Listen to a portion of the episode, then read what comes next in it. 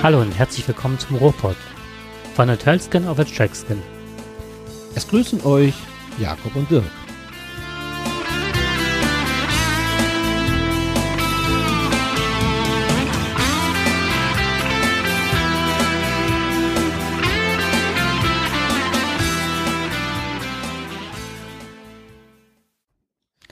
Ja, hallo Dirk.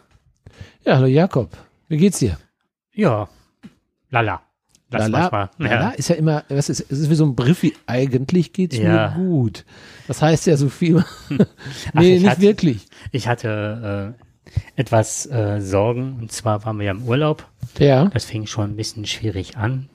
Ähm, mein Hund ist jetzt zwölfeinhalb, die ist dann auf der Fahrt ähm, nach Fehmarn, ist sie, äh, fing sie plötzlich an zu hecheln, zu husten, fing an zu zittern. Und das, dann wollte man eigentlich schon auf dem Weg in, in die Ferien dann zu einer Klinik fahren.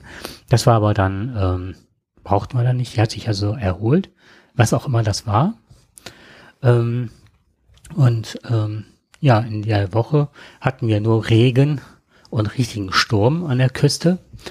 Und ähm, wir konnten unser Dachzelt mal wieder nicht benutzen. Zum Glück haben wir das Auto ausgebaut, aber selbst da waren wir dann nicht mehr in der Lage zu kochen und so weiter.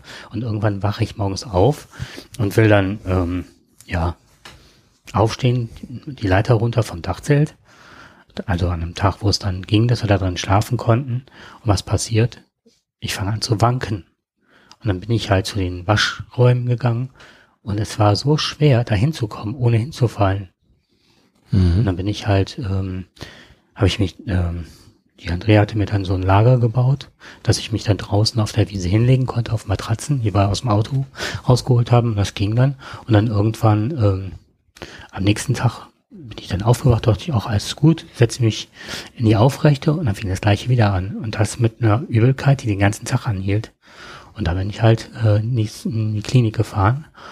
Ja, und die konnten also EKG, alles Mögliche, ne? Also abgetestet und es war halt nicht so herauszufinden, was es war. Also ein sehr, der Blutdruck war okay, aber der, Okay, das ist ja meistens so der erste aber der Grund, Puls, ne? Der Puls. der ging ab. Und das hatte ich schon häufiger mit meiner Uhr festgestellt, dass der Puls extrem hoch ist. Und jetzt bin ich halt die ganze Zeit unterwegs und mache alle Vorsorgetests und alles. Also mein Hausarzt ist klasse. Ich habe so Herzmedikamente, dass der Blut, also nicht, dass der Blutdruck, sondern der Puls runtergeht. Mhm. Und ähm, ja, seitdem geht's mir eigentlich gut. Ich habe auch keine Schwindelgefühle oder so mehr. Und war jetzt, habe mehrfach EKGs bekommen. Die waren alle tipptopp. Und jetzt wird halt geguckt, woran es liegen kann. Ja, das ist immer ein breites Spektrum. Ne? Das sind ja solche, die, oder das sind ja so Symptome, die ja vielerlei Ursachen haben können. Äh, die können ja physische, aber auch psychische Ursachen haben. Ne? Manchmal ist es einfach nur ein äh, eingeklemmter Nerv hinten in der Wirbelsäule. So ist es mir gegangen. Oh, Mir okay. war schwindelig und äh, ich hatte, das schon in Jahrzehnte ist das her. Ja, und ich habe mir einfach irgendwann mal bei den Arbeiten am Haus, habe ich mir irgendwo einen Wirbel da ausgerenkt und der drückte wohl auf den Nerv und dann wurde mir schwindelig und das kriegte ich erstmal nicht weg. Und äh, manchmal, wie gesagt, also es sind manchmal kleine Ursachen, aber Ja, das Ja. ja mit dem Schultergelenk, dass das auf den Nerv drückt. ähm, ich weiß jetzt nicht, ob das jetzt gerade vom, vom Schultergelenk kommen kann, aber, Was, das, aber ja. der Nacken tut halt dabei Aber weh. genau, wenn ne? der Nacken wehtut. Wenn der Nacken wehtut, und das habe ich heute immer noch, wenn ich lange Auto gefahren bin, Mhm. ähm, oder ich vielleicht auch manchmal so in Stresssituationen. Mhm. Da kann ich mich immer noch ganz gut dran erinnern, wenn ich so bestimmte Momente habe, wo ich weiß, äh, du weißt nicht, wie geht das jetzt aus und du willst auch vielleicht gerade funktionieren, äh, hast irgendwie eine große Rede vor oder, oder, oder, oder, gibt's ja tausend Sachen immer, ne, wo man manchmal auch so ein bisschen aufgeregt ist. Und man selber merkt das gar nicht.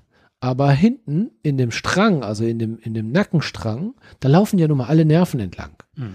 Und man verspannt sich automatisch da hinten. Und äh, dann habe ich das Gefühl gehabt, mir wird schwindelig. Und äh, wenn das hinterher dann wieder gut war, also meistens geht es durch Sport oder sowas, wenn ich Mhm. gejoggt bin, dann oder man kann Dehnübungen machen, man macht Aufwärmübungen, bin jetzt- Dehnübungen und man geht mal zum zum ja ich weiß, man geht dann zu einer äh, wie nennt man die noch mal äh, Physiotherapie. Mhm. Ne? Nicht Physiotherapie, was ist das nochmal? Diese, das ist, die haben ja meine Wirbel wieder eingerenkt. Osteo.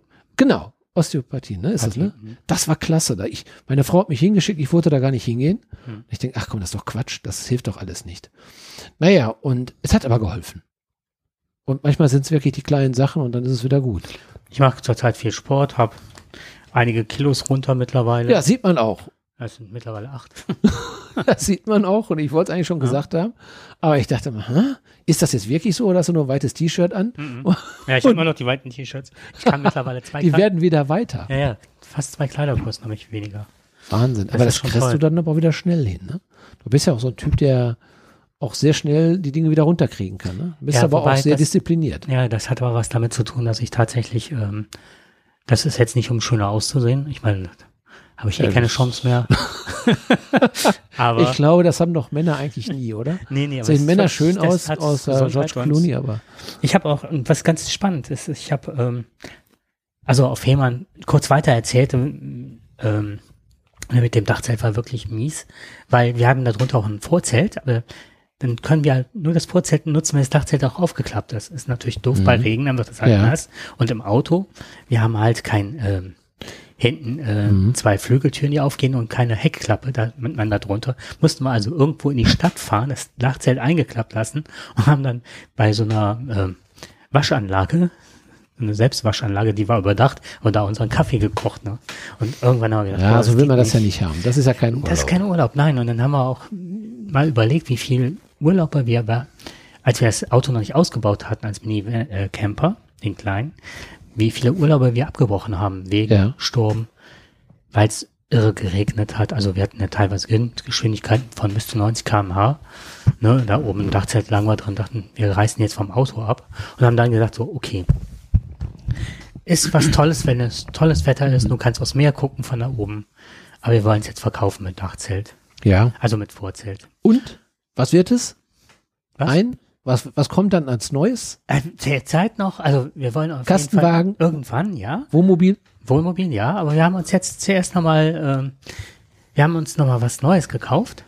Echt? Ein Heckzelt, Aha. das neun Quadratmeter hat, eine Stehhöhe von 2,30, dass du mit zwei Leuten innerhalb von paar Minuten aufgebaut hast, wirklich. Baust du das um das Auto herum auf, oder? Ja, jetzt kommt's. Du hast das, das steht alleine und dann kannst du eine Flügeltüre hinten aufmachen, das Auto mit den Flügeltüren des Autos reinfahren und hast dann, das ist ja genial. das ist echt genial. Und das verzugst du am Auto Mhm. und wenn du, das ist halt immer unser Problem gewesen, hast das Dachzelt aufgebaut, kannst du nicht wegfahren. Mhm. Bist du halt zum Beispiel auf dem Campingplatz oder wo du stehst halt da angewiesen. So, fahren wir da rein und fahren wir, wenn wir wieder rausfahren, können wir das Dach, äh, können wir das zumachen, das Zelt. Und ähm, ja, Du fährst wie in einer Garage, fährst du also Richtig, mit deinem Heck genau. hinten rein? Das ist ja du genial. kannst auch von hinten dann ins Auto einsteigen. ja. Und ähm, ja, wir haben ja einen Kühlschrank dabei, wir haben äh, eine, äh, eine Solaranlage und so weiter, alles dabei.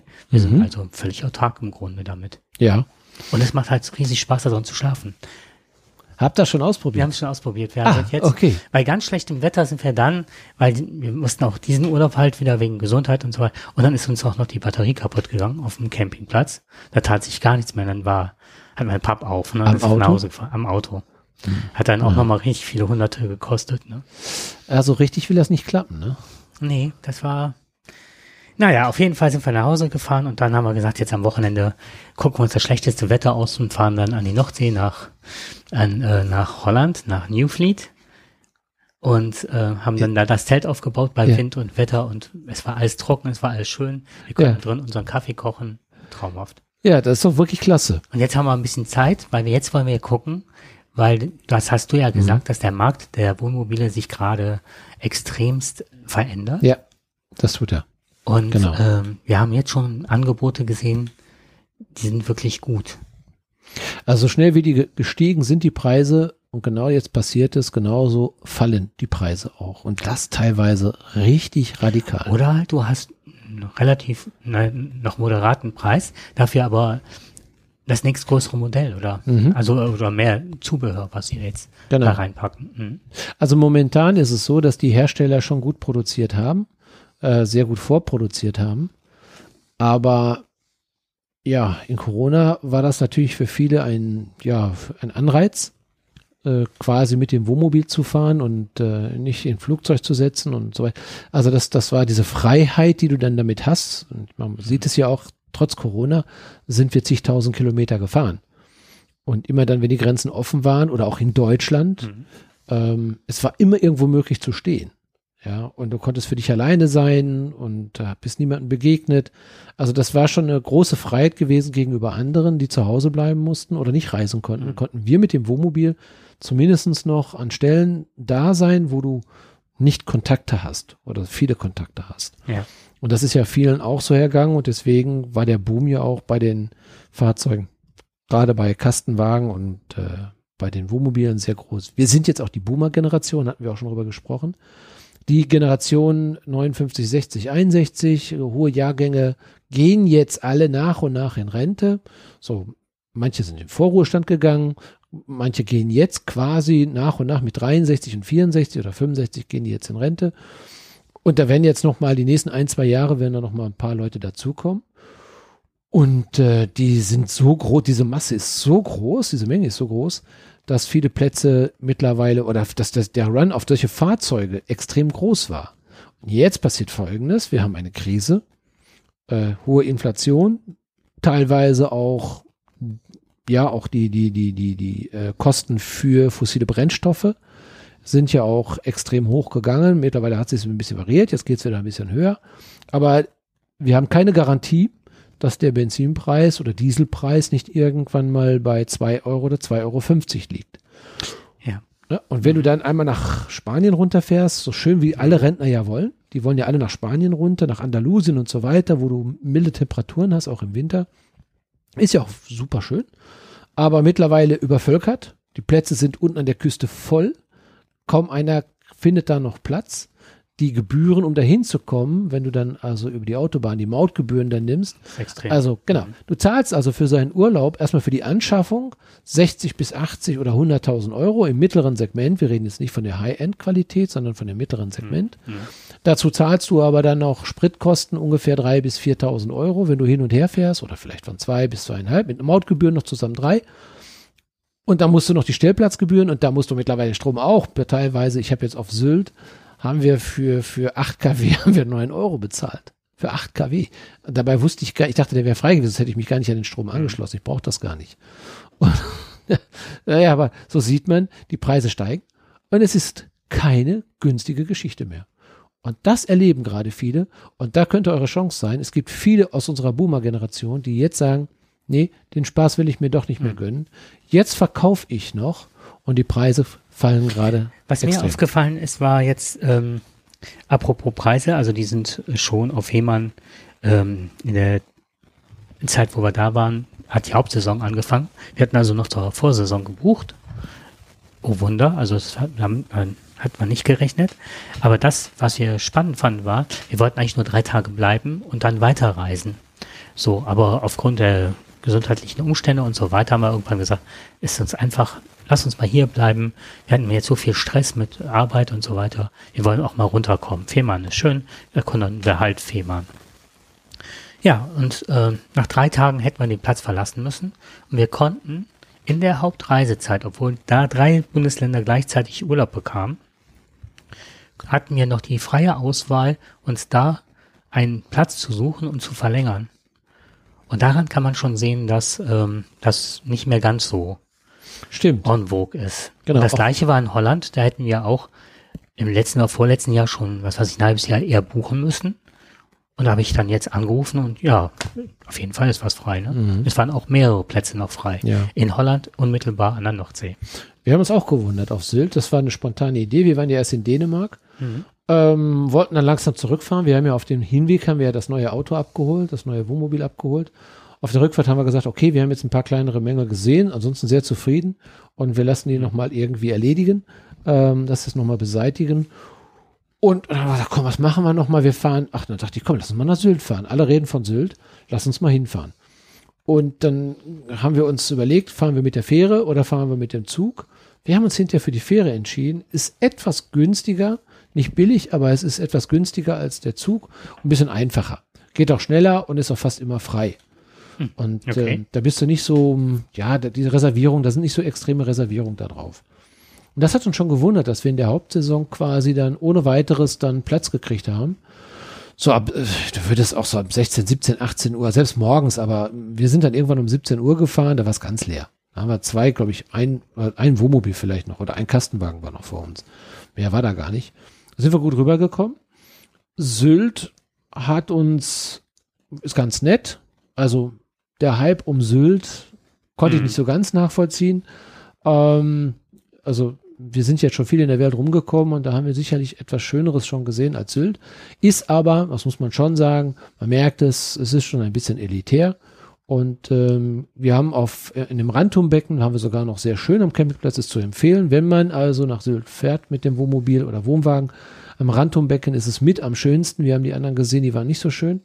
Man kommt schnell auf den Strand. Also man muss über die Straße gehen und dann bist du schon am Strand. Ist auch ein Hundestrand noch dazu. Das ist sehr schön, sehr angenehm. Hast du auch ähm, diese Körbe noch, da, diese Strandkörbe dazu. Da haben wir uns dann auch eins genommen. Das war sehr angenehm. Und selber am Rantumbecken ist es selber sehr schön mit dem Fahrrad zu fahren, die wir leider nicht mit hatten, muss man sagen. Die hatten wir nicht mit wegen dem neuen Auto. Und das haben wir auf Sylt vermisst. Also wer nach Sylt fährt, auf alle Fälle nur mit Fahrrad. Mhm. Das ist Pflicht quasi. Und äh, du kannst wunderbar mit dem Hund um Rantumbecken laufen. Und es gibt eine wunderbare Kaffeerösterei mit ganz leckerem Kuchen. Und da kann man zu Fuß hingehen, da kann man Ah. morgens mit dem Mhm. Hund hingehen, man kauft Brötchen und man Mhm. kauft dort, also wirklich richtig gutes Brot und man Mhm. kauft einen leckeren Kuchen, geht dann zurück und frühstückt dann, der Kaffee ist fertig und man frühstückt dann. Kann man nur empfehlen. So, jetzt habe ich mich schon Ja. wieder dazwischen. Ähm, Jetzt habe ich den, den Faden habe ich dir nein, nein, hast du nicht. Nein, nein, ich überlege gerade. Äh, hast du schon mal äh, Pommes Dortmunder Art bestellt? Do- Dortmunder Art? Ich meine, ich habe ganz viele Pommes in Dortmund gegessen, aber ich habe noch keinen Ich habe mich jetzt Po- total Dortmunder gewundert. Art Ja, es gibt Pommes Dortmunder Art. Also ist genau Schrank, also rot-weiß oder so. im Ne? Westfalenstadion zu kaufen. Nee, nee, so habe ich jetzt gehört. Äh, Signal Iduna Stadion schon. Hm, Muss man ja sagen. wenn du die bestellst, ist halt nur doof, da musst du die Hand aufhalten. Das gibt's nur ohne Schale. Ja, der ist gut.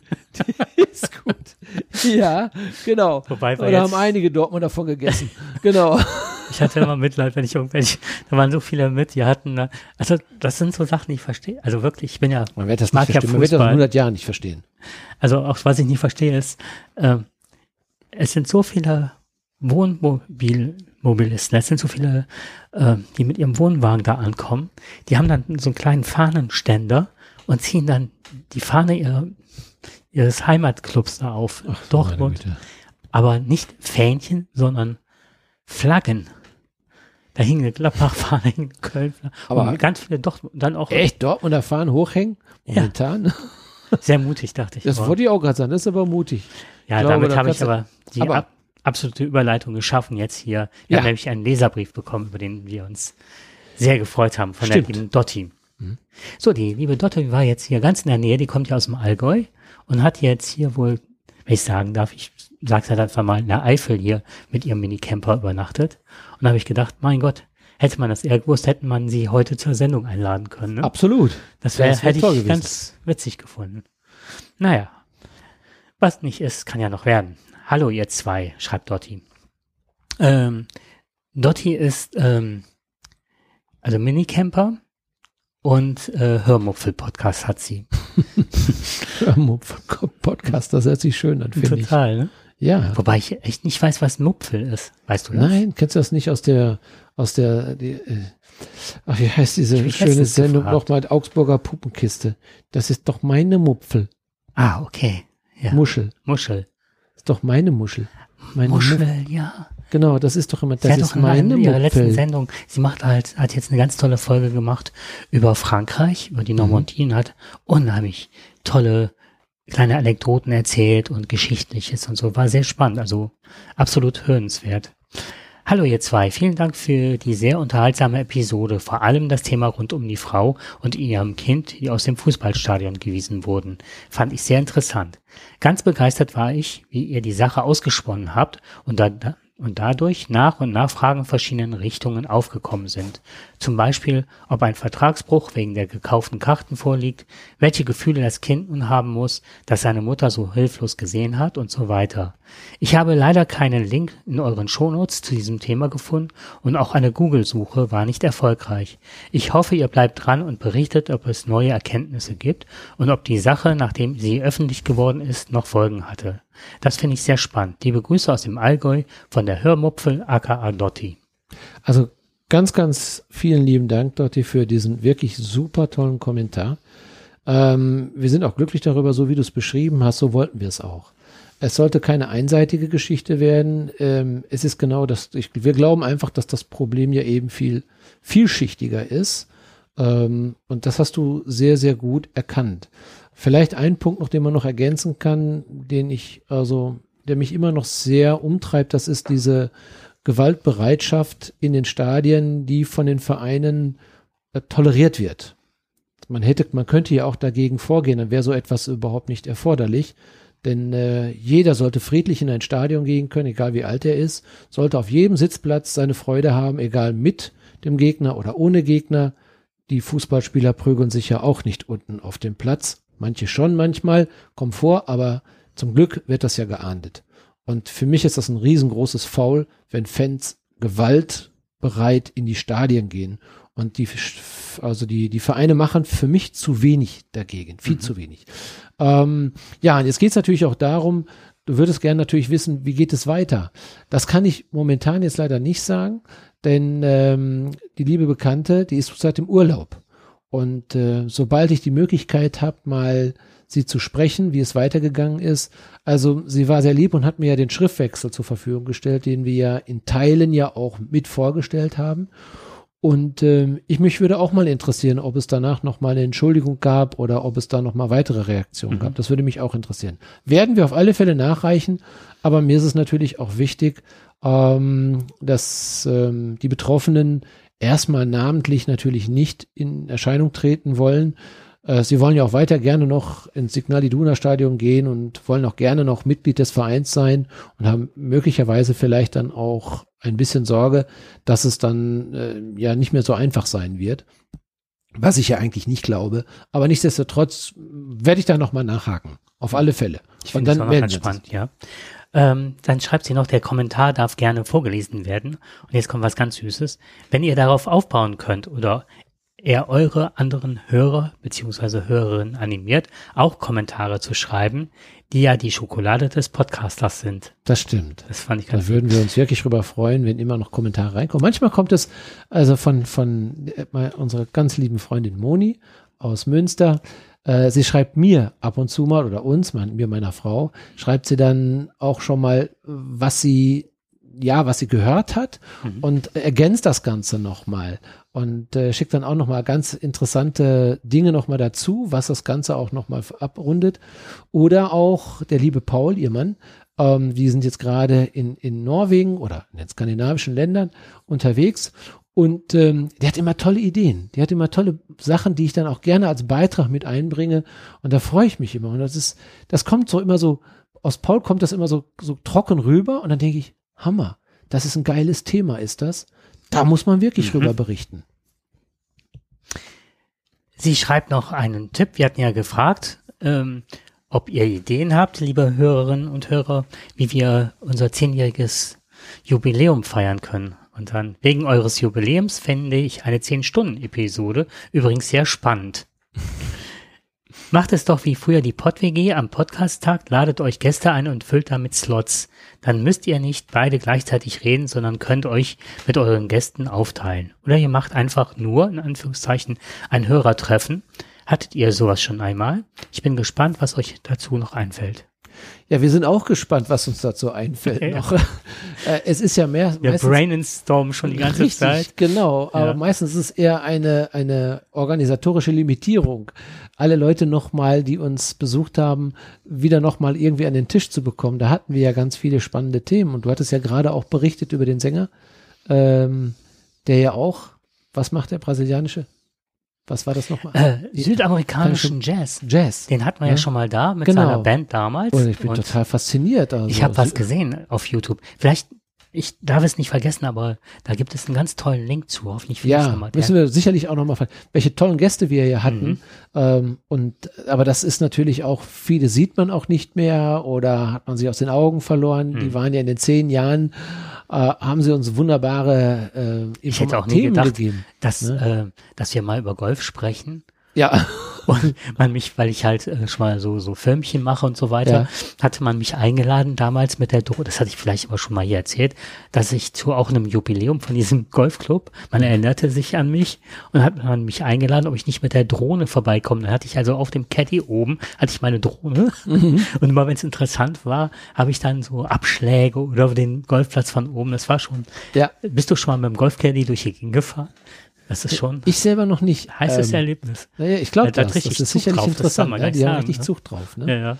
Ja, und ähm, ja, wir haben uns natürlich überlegt, wollen wir mal gucken, ein bisschen äh, Rückschau halten. Aber da sehen wir, da sind so viele Sendungen zustande gekommen, dass man natürlich, wenn man die alle an, wieder anhören würde, vielleicht will ich das auch gar nicht, was, was ich vor zehn Jahren da von mir gegeben habe. Da ist ja manchmal so ein bisschen Fremdschämen auch vielleicht, aber also ich persönlich, wenn ich mich reden höre, ich kann mich ja nicht gut reden hören. Und dann noch unseren Podcast, noch, ich, wie gesagt, ich höre ungern unseren eigenen Podcast, weil ich mich reden höre und dann denke ich mir, nein, was hast du da wieder gesagt? Dann will ich das gar nicht machen und mich jetzt zehn Jahre lang anhören, also aus den letzten zehn Jahren. Aber vielleicht werde ich es trotzdem noch mal machen. Wir werden mal gucken. Wir schauen noch. Wir schauen mal, wie wir es Genau. machen. Am liebsten würde ich einfach nur für euch leckere Plätzchen backen, vegane natürlich, veganen Kuchen, vegane und alle sonst zum Essen kommen. Apropos vegan. Ich habe, ich habe ja gesagt, dass ich äh, angefangen habe, etwas abzunehmen. Und das ist gar nicht so, also so beschwerlich gewesen oder mit so einem Mhm. riesen Vorsatz, sondern ähm, kennst du das Buch äh, Der Ernährungskompass von Bas Kast? Ja. Den habe ich jetzt als Hörbuch, als Buch also Mhm. gehört und als Buch gelesen. Und ich bin so begeistert davon, was man alles zu sich nimmt. Und das ist, im ersten Moment hast du das Gefühl, ach, das habe ich nicht, ach, das ist auch doof Mhm. und das ist doof. Aber im nächsten Moment, wenn man mal umschaltet und denkt so, was geht denn und was Mhm. ist gut? Mhm. Ähm, also ich habe ja immer schon selber gekocht oder versuche immer äh, frisch zu kochen, was eigentlich damit hast du schon die halbe Miete, fand ich.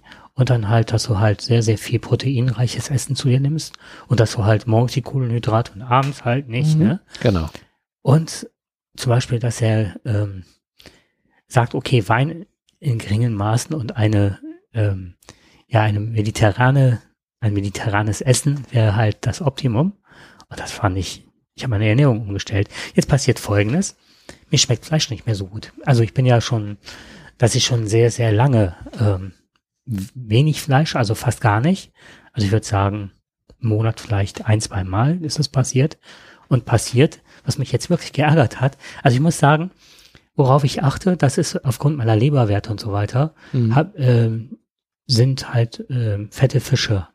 Das mache ich halt. Also ich bin jetzt nicht, Was ja auch nicht verkehrt was nicht verkehrt ne? ist, Omega-3 sonst Fettsäuren und so Omega-3 weiter, ne? Fettsäuren Das und ist so weiter und Biolachs und dann lieber Mhm. ganz in Maßen das, aber ich Mhm. lasse komplett Fleisch weg und hatte mir jetzt einen Fischburger, das ist jetzt auch nicht ne, das Nonplusultra, aber alles frisch selber gemacht, hatte ich mir auf Fehmarn bestellt. Mhm. Und dann kommt der, der, der, die Bedienung an, das war wohl der Koch selber, stellt mir den Burger hin, klopft mir auf die Schulter und sagt, Gott sei Dank nicht vegan, was? Und geht. Und da dachte ich, äh, doofer Spruch, Punkt Mhm. eins. Und Punkt zwei, mach ich das auf, was ein richtiger fetter Rinderburger. Ah, Und da habe ich mich echt geärgert. ja, Ich meine, ich muss jetzt im Nachhinein sagen, der war super lecker. Ich habe noch nie so guten Burger gegessen. Ja, wirklich, der war Ja, ja. top. Und dann habe ich auch gedacht in dem Moment, ähm, äh, okay, das Tier ist jetzt tot. Wenn der das jetzt zurücknimmt, muss er es wegschmeißen. So sind ja die Regeln. Ja. Und dafür dachte ich, da ist das Tier nicht umsonst für gestorben. Ja, jetzt, ne? absolut. Der war auch noch lecker und alles super. Und ähm, jetzt letztens nochmal waren wir irgendwo in der Bäckerei und haben uns dann so eine Stulle geholt und dann auch darauf geachtet, dass es vegetarisch und dann waren wir halt mit der Straßenbahn weiter oder was war, wie auch immer und beißen beide rein und da war Speck drauf. Ja, Ne? das ist wirklich so. Das und dann schon dachte ich so, passieren, okay, ne, also ich will ja drauf achten, genau. ne? Ja, aber es sei dir vergönnt. Ja, ja, ja ich, Oder ein Hinweis. okay, dann ich Bleib auch, dabei. Ja, ja, nee, nee. Aber was mir wirklich auffällt, seitdem ich das Buch gelesen habe, und es ist wirklich momentan so, dass ich das Gefühl habe, nee, ich brauche kein Fleisch. Also das ist schon, Du hast ja gerade auch gesagt, dass du sehr schnell jetzt auch abgenommen hast. Ich hoffe, ich durfte das jetzt einfach mal so ja, sagen. Ja, ja, doch, ja, genau. klar. Das ist ja aufgrund deiner, dein, und das sagst du, es ist dir nicht schwer gefallen. Mhm. Und das ist ja auch ein Indiz dafür, es geht ja vielen so. Die sagen, wenn ich jetzt auf Fleisch verzichte, natürlich auch auf Süßigkeiten, auf viel Zucker, ähm, auch auf Alkohol oder viel Alkohol, das geht ja auch so in den regelmäßigen Tag über. Hm. Nehme ich mich nicht aus. Ich, ich lebe, liebe also Wein zum Essen. Ich mag das und äh, diese mediterrane Kultur. Aber das ist ja immer die Frage, wie viel von allem.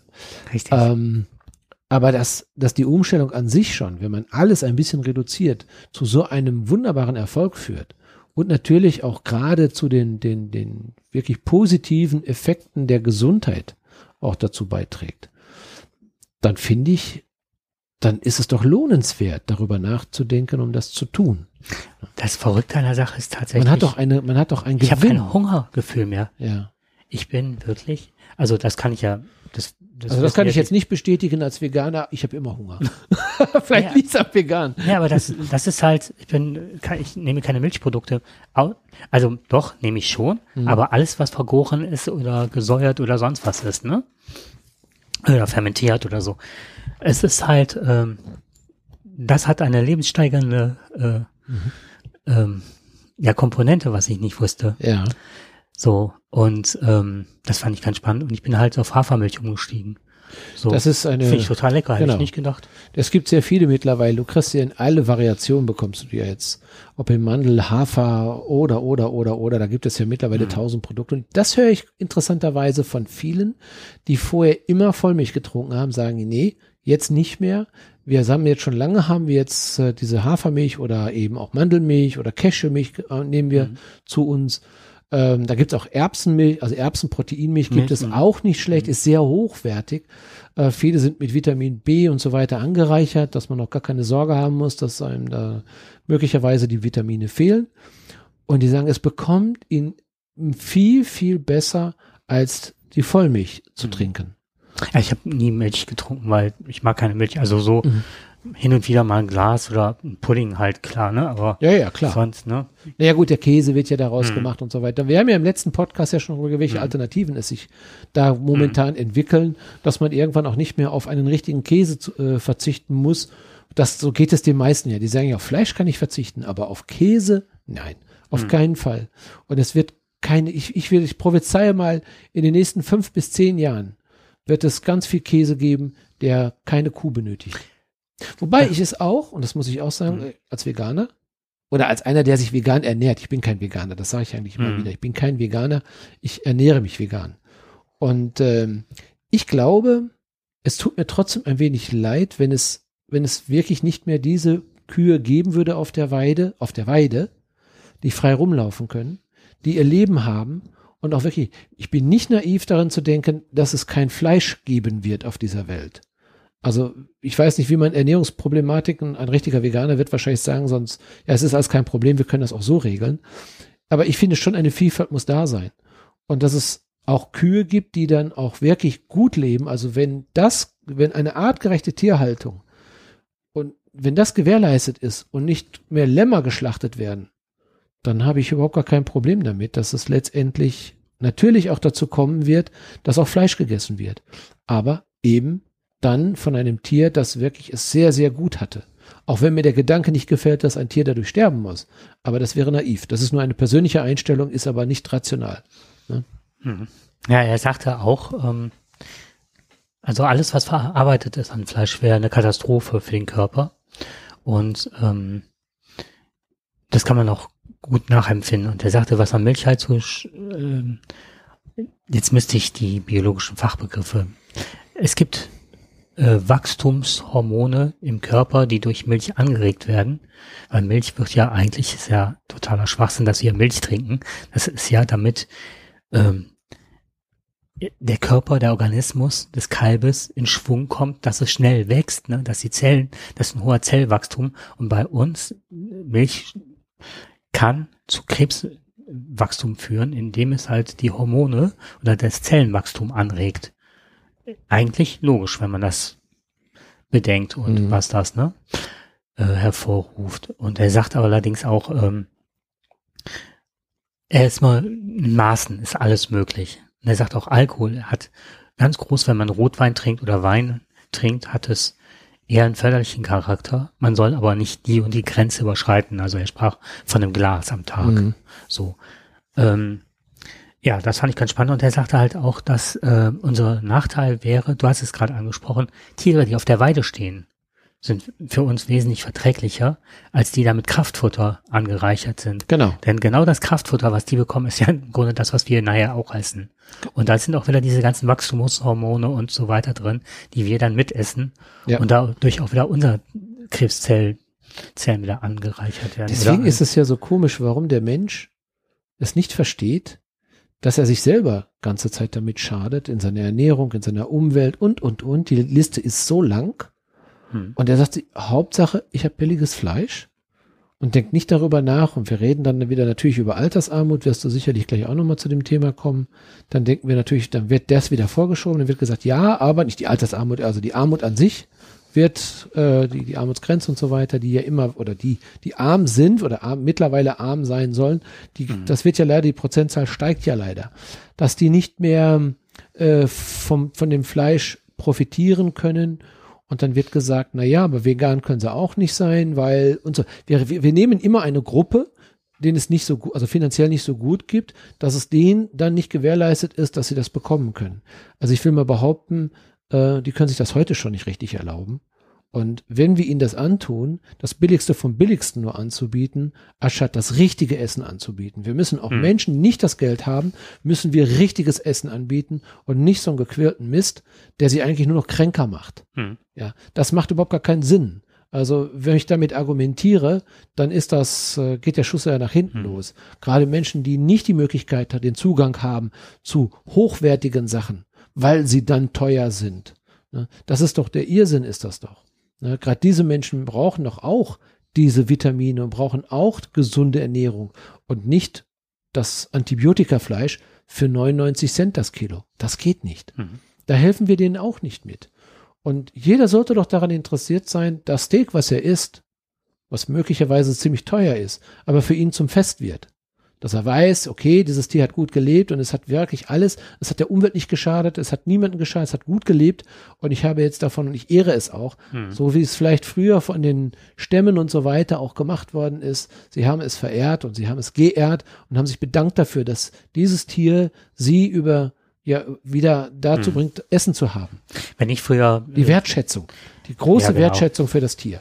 Was du eben gesagt hast, wenn ich früher gejoggt bin und ich bin meine ganze Jugend durch äh, Wettkämpfe, also auch, ne, also hm. Langstrecke, 10 Kilometer, 15 Halbmarathon und so ganz viel gelaufen und äh, somit bin ich immer an ganz vielen Feldern vorbeigekommen und für mich war es natürlich in unseren Breiten, dass wenn du an Feldern vorbeiläufst, da waren Kühe. Da waren Kühe. Mhm. Und die hatten riesen Areale, die waren gut genährt.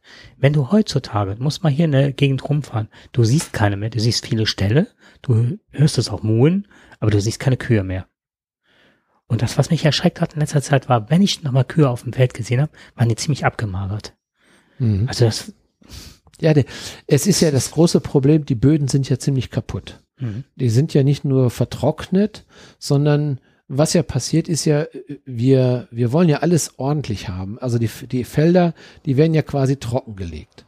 Das heißt, die wichtige Humusschicht, die da drin ist, die Nährstoffe, die ziehen wir nicht nur, sondern wir machen den Boden, wir grubbern den immer wieder auf, nehmen also das, was über Millionen Jahre sich dort verfestigt hat, also eine besondere Humusschicht, wo du normalerweise von zehren kannst, aber durch unsere Art der Landwirtschaft machen wir diesen ganzen Boden kaputt und entziehen ihm den Humus. Hm. Also die Nährstoffe.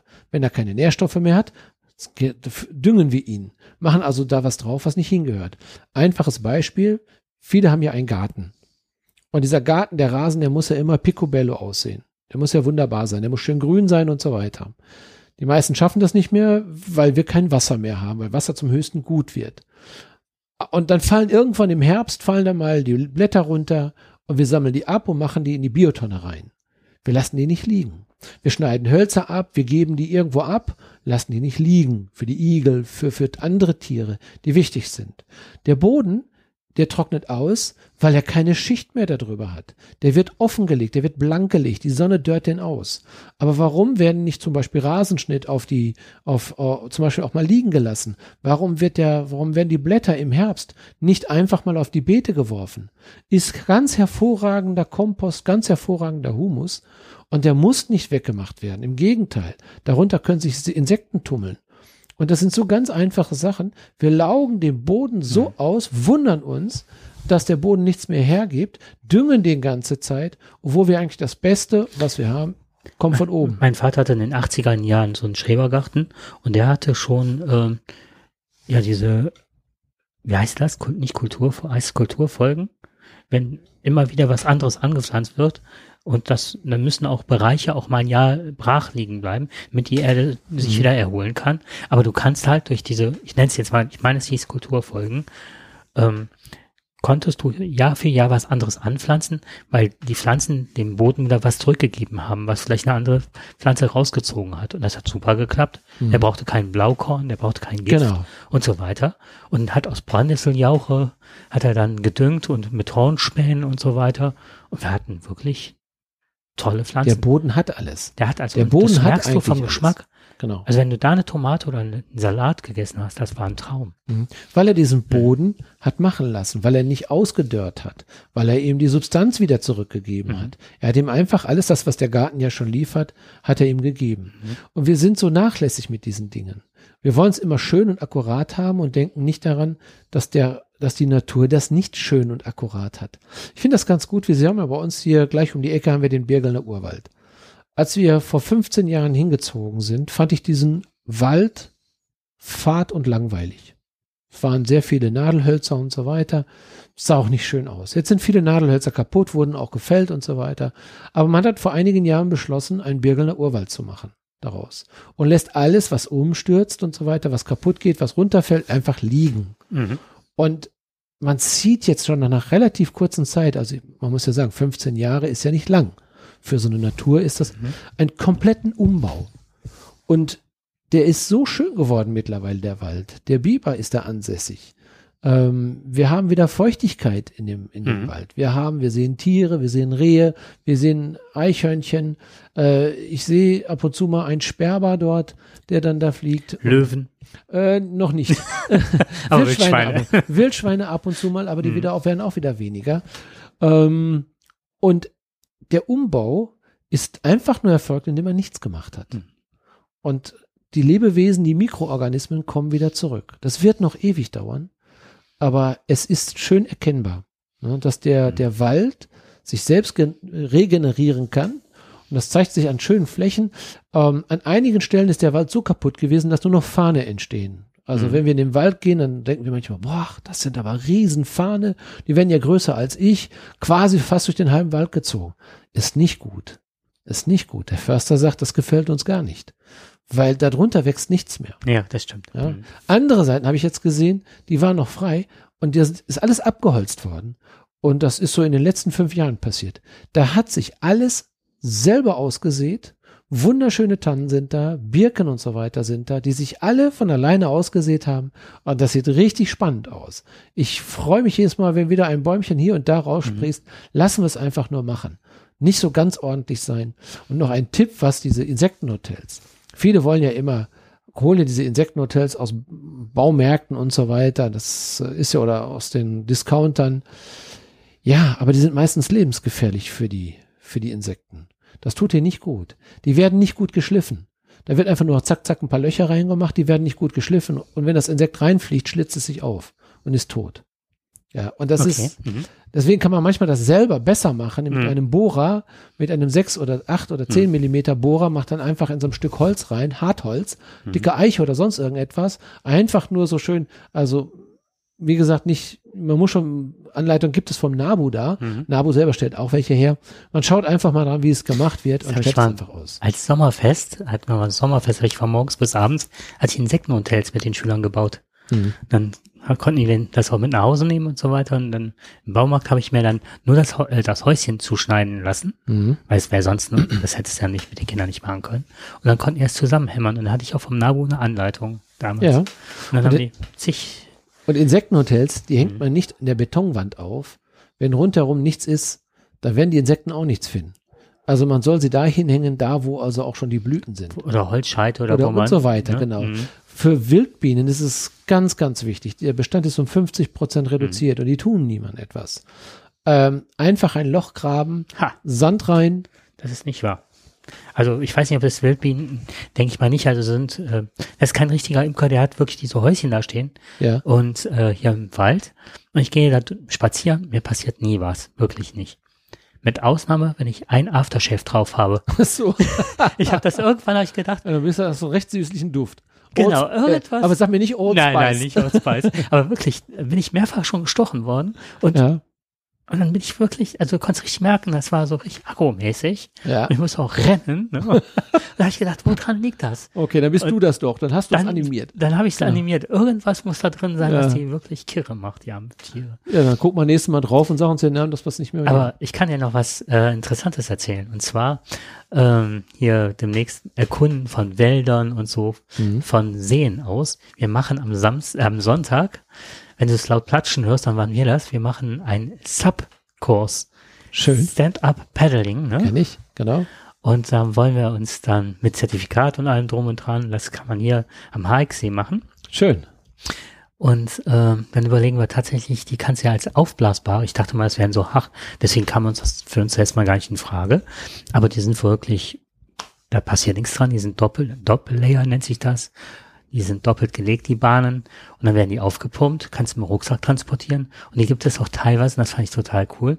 Die haben Ringe auf dem Board und dann kannst du halt so einen Sitz drauf montieren. Und dann kannst du es auch als Kajak nutzen. Genau. Jetzt weiß So ich nur noch nicht, wie ich meinem Hund, der fährt einen Anhänger, den kann ich mit der Schubkarre fahren, ne? Aber es ist halt eine Wasserratte, ne? Ich weiß nicht, ob die auf dem Board liegen bleiben würde. Da kann ich dir folgende Empfehlung geben, denn wir haben so ein Board. Nein. Doch, wir haben so ein Board, haben wir schon vor einiger Zeit gekauft. Was Und erzähle das ich ist- denn hier groß? Wir haben es auch schon, in ja. Dänemark haben wir es auch schon ausgiebig genutzt, am Rimkjöringfjord. Ähm, es, es ist ein Board, was speziell auch für auf Hunde ausgerichtet ist. Es sollte auch schon ein bisschen breiter sein. Hm. Äh, es braucht Fläche, Ja. wackelt dann auch nicht so sehr. Das ist dann schon mal ganz angenehm. Ähm, kannst auch mit zwei Personen nehmen. Darauf musst du achten. Denn ähm, nicht jedes Board kann zwei Personen tragen. Und manchmal Mhm. möchte man ja auch mal zu zweit raus oder mit dem Hund raus.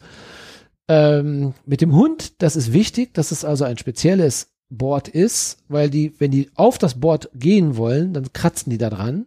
Und da musst du schon aufpassen. Die Krallen können das schon beschädigen. Ah, okay. Ja, und deswegen, es, es gibt eins, das hat als sehr, sehr gut abgeschnitten, ist aber nicht ganz billig, kostet auch fast 800 Euro. Das Uff. haben wir auch gekauft, das, wir haben uns da sehr schlau gemacht. Und ähm, ja, es war mir wichtig eigentlich. Unser Hund, der hat 33 Kilo und Ja, ja, der, klar, das der schwimmt für sein Leben gern, Mhm. ist ein Briar. So, und jetzt haben wir auch gedacht, naja, sie geht ja drauf. Ja, würde sie machen, ist aber für sie uninteressant. Sie will nicht da oben liegen, sie will schwimmen. Jetzt haben wir eine Schwimmweste gekauft und jetzt gehen wir paddeln und sie schwimmt nebenher und hat gelernt, nicht mehr vors Board zu paddeln, sondern sie schwimmt mit uns raus. Du musst natürlich aufpassen, deswegen ist es ganz, ganz wichtig, dass du die auch rausziehen kannst.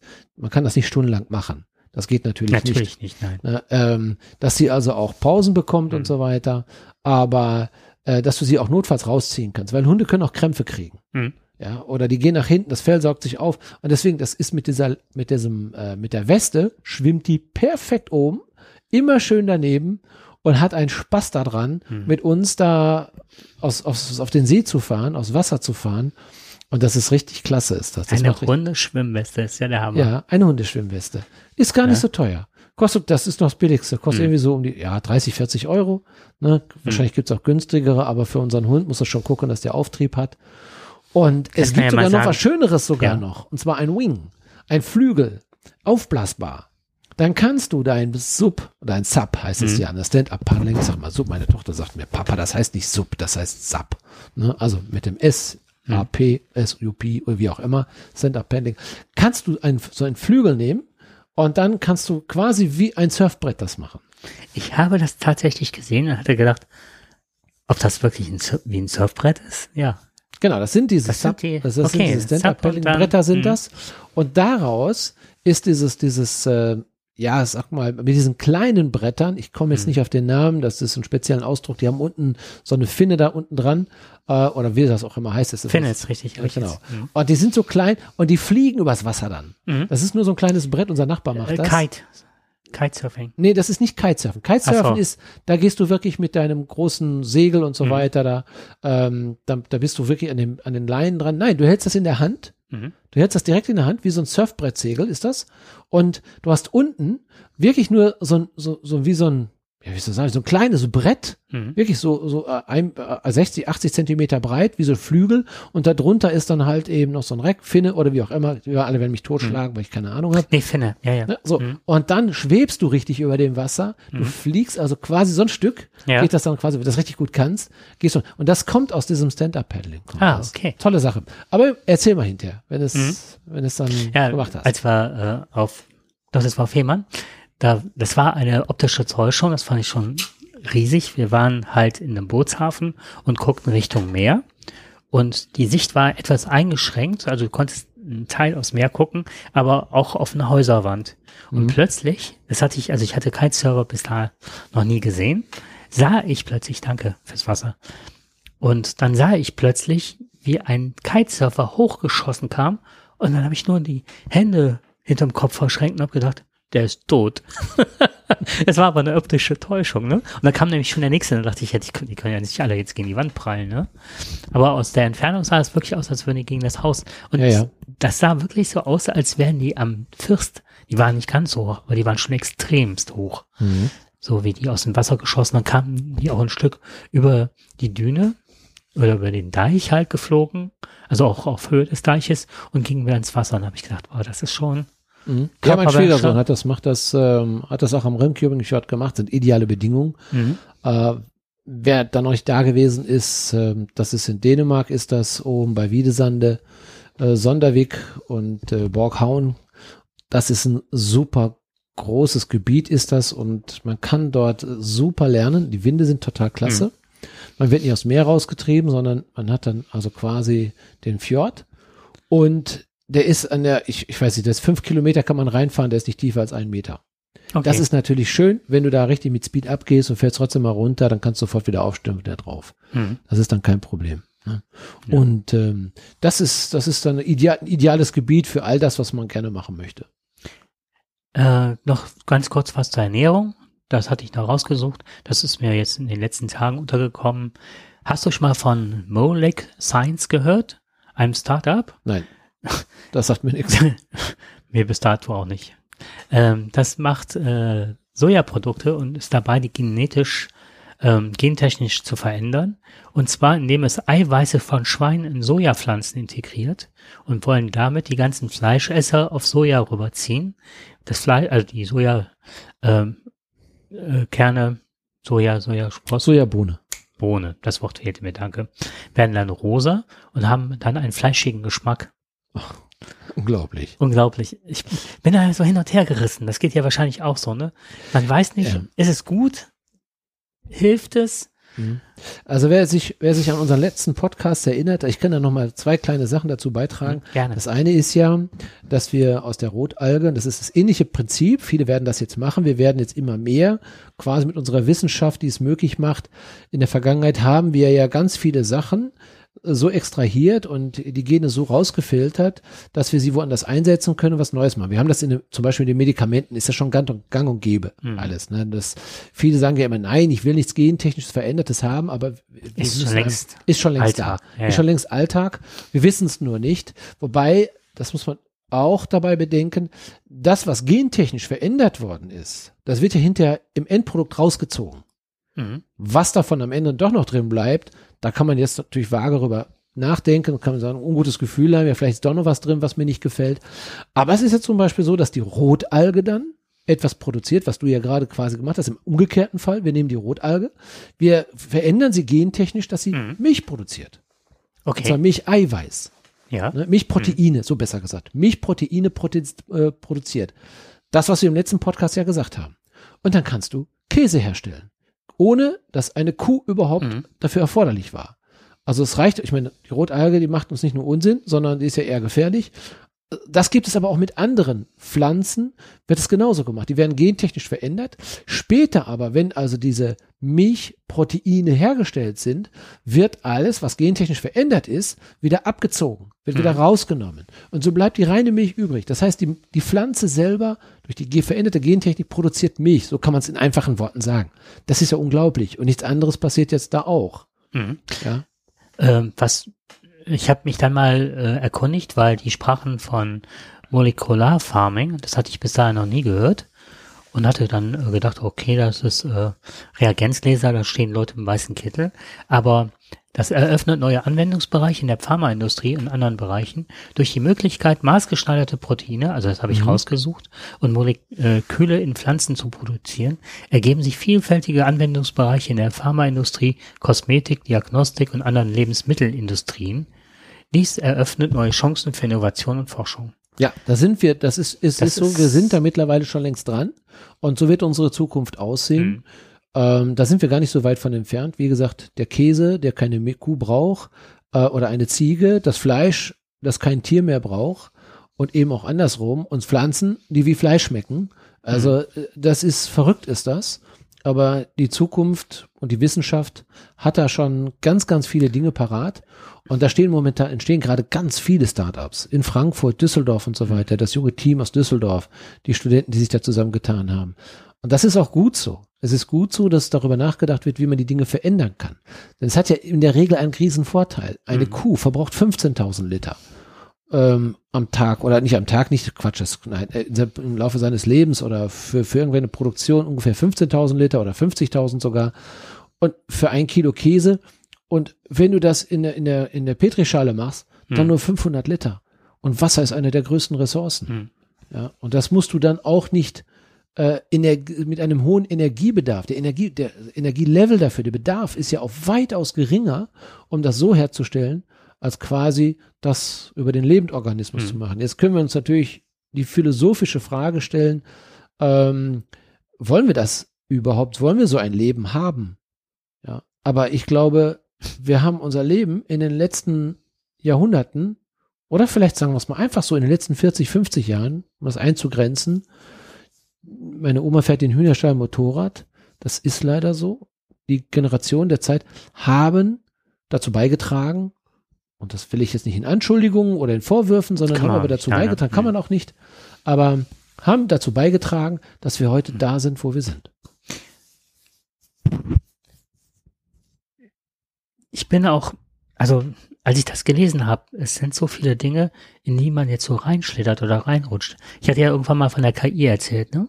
Mhm. und das mal vorgestellt mit den Bildern, die man generieren kann. Dann waren es die Texte und unser, also ich bin jedes Mal, wenn der Podcast fertig ist, lade ich den auf Auphonic hoch. Das ist halt eine Möglichkeit, äh, eines, das habe ich ja schon mal erzählt, ich glaube, den hast du auch kennengelernt auf irgendeinem Podcaster-Treffen damals in Berlin.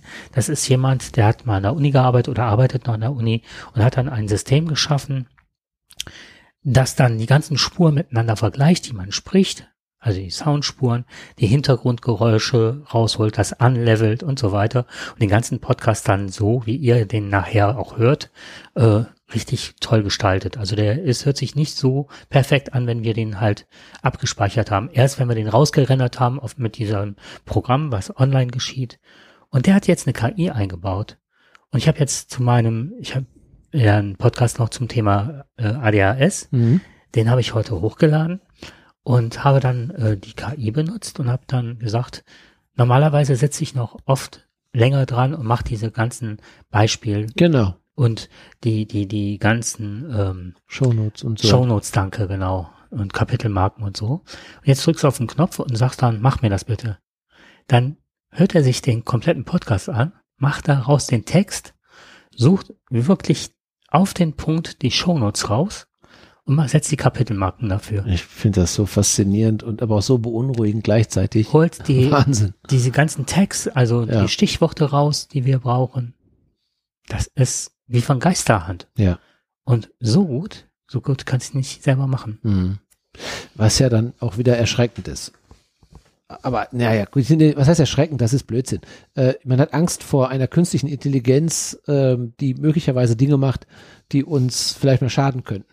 Hier hilft es. Hier ist es ja wirklich super. Das, Das, ist ja toll. wirklich Und es ist unglaublich, dass es machbar ist. Ja. Das beunruhigt einen vielleicht schon, dass das so Mhm. viel kann, was, was wir in, in, oder was du besser gesagt, nicht wir, du machst das ja immer, äh, wo ich immer sehr dankbar dafür bin und das in stundenlanger Arbeit machst und dann macht er das auf Knopfdruck Mhm. und dann hast du dann hinterher so ein Ergebnis raus, was einfach perfekt ist. Wahnsinn. Toll. Jetzt waren wir gerade bei ganz viel bei Bauern und äh, sind Bauern eigentlich gewerkschaftlich organisiert? Ich äh, wage mal jetzt, du willst gerade eine Überleitung schaffen zu einem Thema, was mir sehr am Herzen liegt. Und ich möchte alle Hörer mal jetzt ein bisschen mit einer Aussage überraschen. Hörerin auch. Und Hörerin auf alle Fälle. Da hast du recht. Genau. Äh, wohl, da fällt mir der Söder ja momentan ein, wo du das gerade sagst. Ja, Mai, dieses ganze Gendern. Echt, das geht mir doch so auf die Nerven. Und die Grünen dazu auch noch. Also, der hat das wirklich ja gesagt hier, dass das, dieses Gendern geht ihm so auf die Nerven. Wir übertreiben es einfach nur immer. Ja, äh, der, der Mann hat einfach was dagegen, dass es in unserer Welt auch Frauen gibt.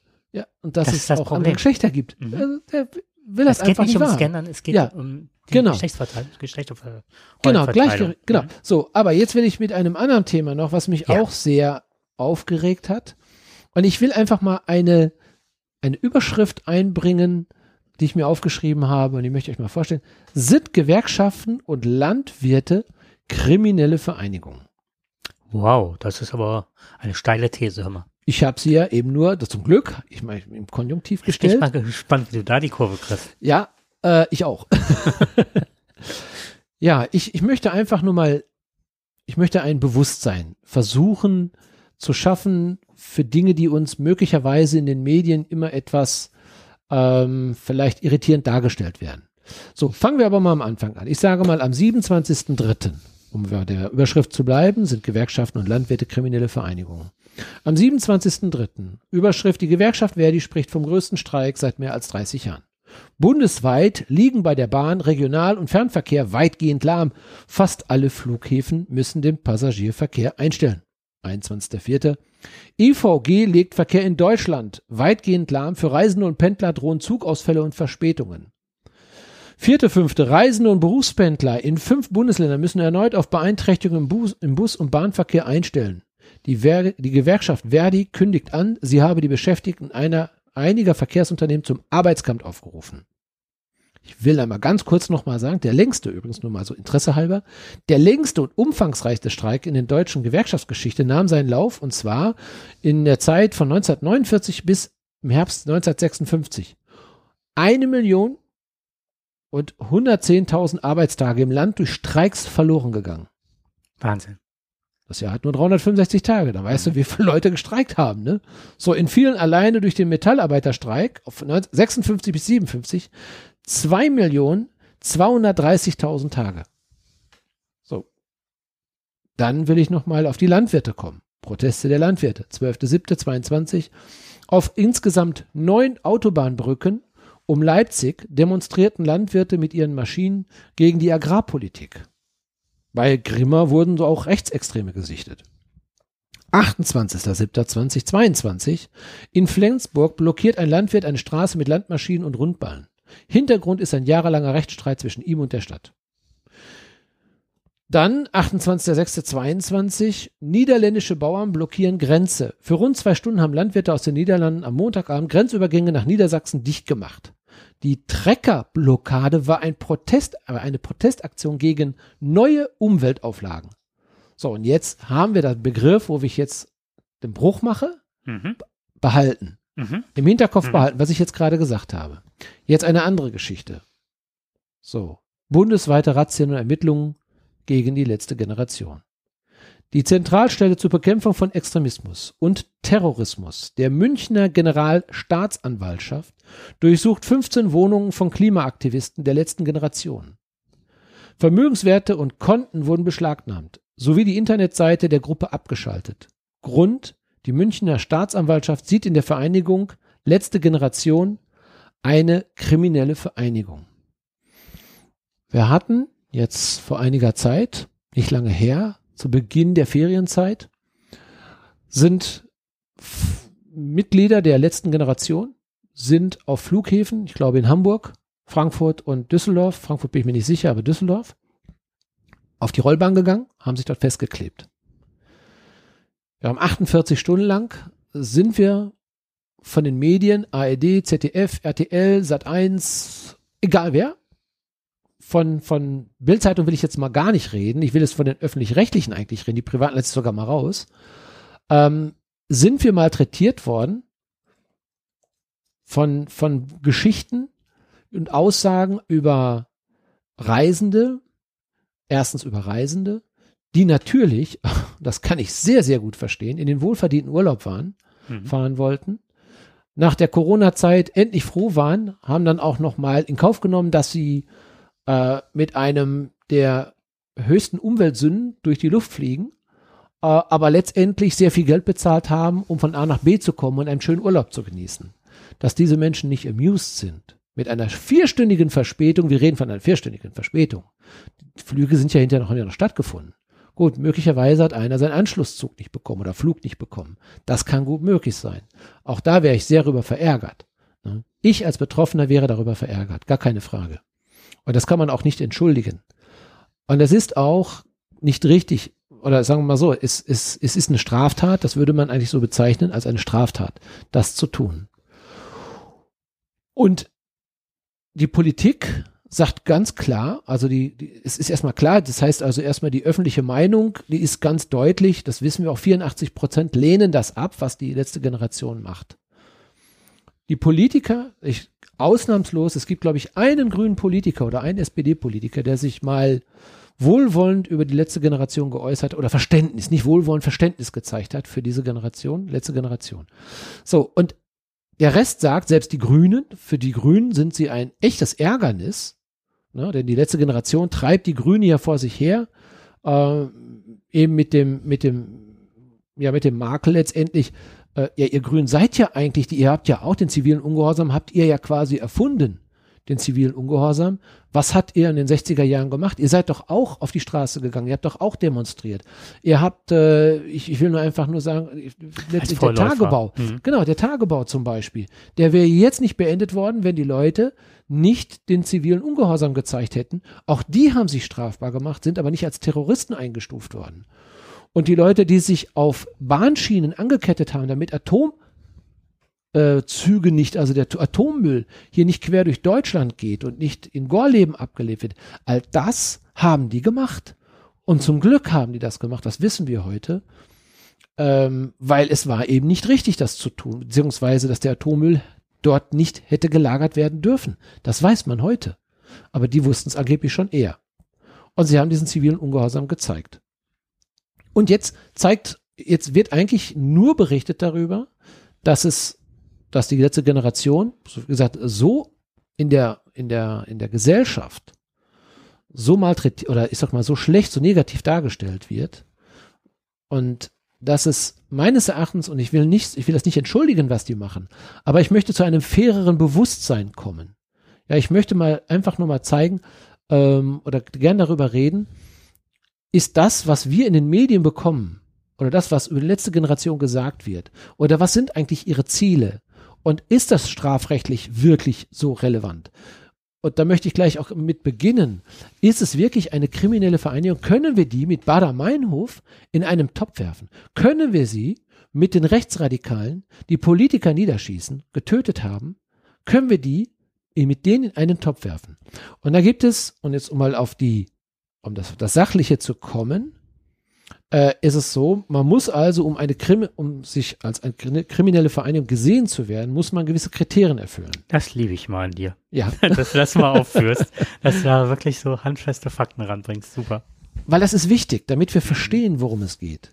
Also, äh, man hat das Strafgesetz, hat man aufgrund der vielen ja, ja, äh, kriminellen Aktionen im rechtsextremen Bereich also Tötung von Politikern und so weiter, hat man das Strafgesetzbuch verändert. Und man hat gesagt, also auch auf, auf, ähm, auf dem, mit diesem Blick drauf, wir müssen schauen, in dem Moment, wo sich mehrere zusammen, Personen zusammentun und äh, versuchen oder, äh, oder werden oder üben Straftaten aus, dann ist es eine kriminelle Vereinigung. Dann können wir Ermittlungen durchführen. Das ist immer ganz wichtig. Dann können wir Ermittlungen durchführen. Erst dann können wir dann starten. Und dazu ist also nach Paragraph 129 des Strafgesetzbuches macht sich also derjenige strafbar, wer einen Zusammenschluss von mehr als zwei Personen gründet oder unterstützt, der auf die dauerhafte Begehung von Straftaten gerichtet ist. Wobei, und jetzt kommt der entscheidende Satz, der steht da drin im Gesetz, wobei die Straftaten eine gewisse Erheblichkeit haben müssen.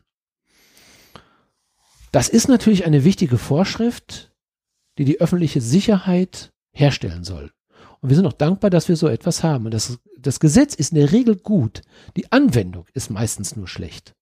Ich frage mich, wie kann ein Generalbundesanwalt, wie kann eine oder Staatsanwalt einer die Münchner Staatsanwaltschaft und nicht die geringe, also nicht die geringsten, die, die sich mit Terrorismus beschäftigt. Wir reden nicht von irgendeiner, sondern die sich auf Rechtsextremismus und Terrorismus gezielt konzentriert. Wie kann die diesen Paragraphen so auslegen, dass das An- oder Ankleben auf der Straße als eine erhebliche Straftat angesehen wird, weil die Autos morgens im Stau stehen. Weil, klar, weil die Flugzeuge nicht abheben können. Wir reden also nicht von einer Straftat, die mit einer Tötung gleichgesetzt wird oder die Absicht hat zu töten. Ja, es sind Straftaten. Aber wir müssen von der Erheblichkeit ausgehen. Und zu welchem Zweck dienen sie? Das ist auch ganz entscheidend. Der Zweck. Was habe ich damit vor? Also, das hat man daran festgehalten. Zum Beispiel die Grünen haben ja Aktionen gestartet, wie jetzt zum Beispiel mit dem Hambacher Forst, der ja eigentlich gerodet werden sollte. Es sollte ja alles weggemacht werden. Und die haben ja diesen zivilen Ungehorsam gezeigt, haben aber eigentlich eine Straftat begangen, weil sie nicht auf, auf also auf fremden Eigentum haben sie ja besetzt. Fremdes Eigentum zu besetzen ist eine Straftat. Sie sind aber nicht als kriminelle Vereinigung gesehen worden. Erstmal, weil sie ein Ziel hatten, die Umwelt zu schützen. Sie hatten ja nicht das Ziel, anderen etwas wegzunehmen, sondern sie wollten, und das ist ihr Ziel, die Umwelt schützen. Sie wollen der Allgemeinheit etwas Positives geben, der helfen. Da kann man natürlich geteilter Meinung sein, dass der eine sagt, naja, was du jetzt gerade als gut siehst, ist für mich nicht gut. Aber eine Straftat ist immer noch differenzierter zu betrachten. Und eine erhebliche Straftat hat nichts damit zu tun, dass man sich auf der Straße festklebt. Das ist keine erhebliche Straftat. Das ist auch unter Professoren unter Rechtsprofessoren. Völlig eindeutig. Das ist ein Eingriff in den öffentlichen Straßenverkehr. Warum haben die das aber gemacht? Warum haben die diesen Paragraphen angewendet? Denn die haben ja, als die diese Wohnung durchsucht haben, die haben 15 Wohnungen durchsucht, haben die Internetseite lahmgelegt und haben sämtliche Konten eingefroren. Und sie sind noch nicht mal verfassungsschutzrechtlich irgendwo in Erscheinung getreten. Da ist nichts vorher gelaufen. Mhm. Das kam aus dem heiteren Himmel einfach nur raus. So, und dann kam der Begriff ist die letzte sind die letzten Generationen oder die Mitglieder, sind das Terroristen? Das wurde in den Medien kolportiert, wurde diskutiert und so weiter. Aber niemand hat die rechtliche Grundlage, die rechtliche Grundlage dazu gegeben. Es wurde einfach nur, und Bildzeitung hat natürlich ihr Übriges getan, hat natürlich gefeuert, ja. gefeuert, gefeuert. Ja, leider lassen sich davon auch ein Großteil der deutschen Bevölkerung gerne berieseln und sagen dann natürlich, ja, das ist so. Und wenn ich morgens im Stau stehe und ich komme nicht weg, ich komme nicht zur Arbeit, weil oder ich verpasse einen Termin, bin ich auch sauer. Gar keine Frage. Jetzt aber, warum habe ich das mit den Gewerkschaften gesagt? Die Gewerkschaften machen das jedes Jahr mit einem guten Zweck und ich möchte denen nicht ihr Demonstrations- und Protestrecht nehmen. Niemanden. Niemand, der streikt, auch niemand, der protestiert, soll protestieren dürfen. Und der darf dann auch mal angekündigt möglicherweise auch Straßen sperren. Aber sie sind ja auch zu solchen Aktionen gekommen, wo auch wirklich Bus und Bahn lahmgelegt wird. Und da ist ganz Deutschland ist nicht mehr weitergekommen. Da haben Millionen Menschen ihre Arbeitsstellen nicht erreicht, sind nicht im Urlaub gekommen und die fanden das zwar nicht so, so oh la la, alle nicht so richtig, aber da hat keiner gesagt, die Bauern und die Landwirte und die, äh, die Gewerkschaften sind Terroristen. Zum Glück sind sie ja auch nicht. Weil jeder gedacht hat, nee, nee, das kann ja nicht sein. Wir würden niemals den 129 Strafgesetzbuch ziehen. Würden wir nicht machen. Und eine Staatsanwaltschaft würde auch nie auf die Idee kommen, die als Terroristen oder als eine kriminelle Vereinigung zu betrachten. Aber, Hast du jetzt gut aufgelöst, ja. ja. Aber sie haben volkswirtschaftlich einen, dem Staat einen großen Schaden zugefügt. Hm. Und man muss sich natürlich immer fragen, ist das immer richtig, ob eine einzelne kleine Gewerkschaft, das haben wir ja nun auch gehabt, dass eine einzelne kleine Gewerkschaft Deutschland über Monate lahmgelegt hat, natürlich um für die Mitarbeiter etwas Gutes zu bekommen.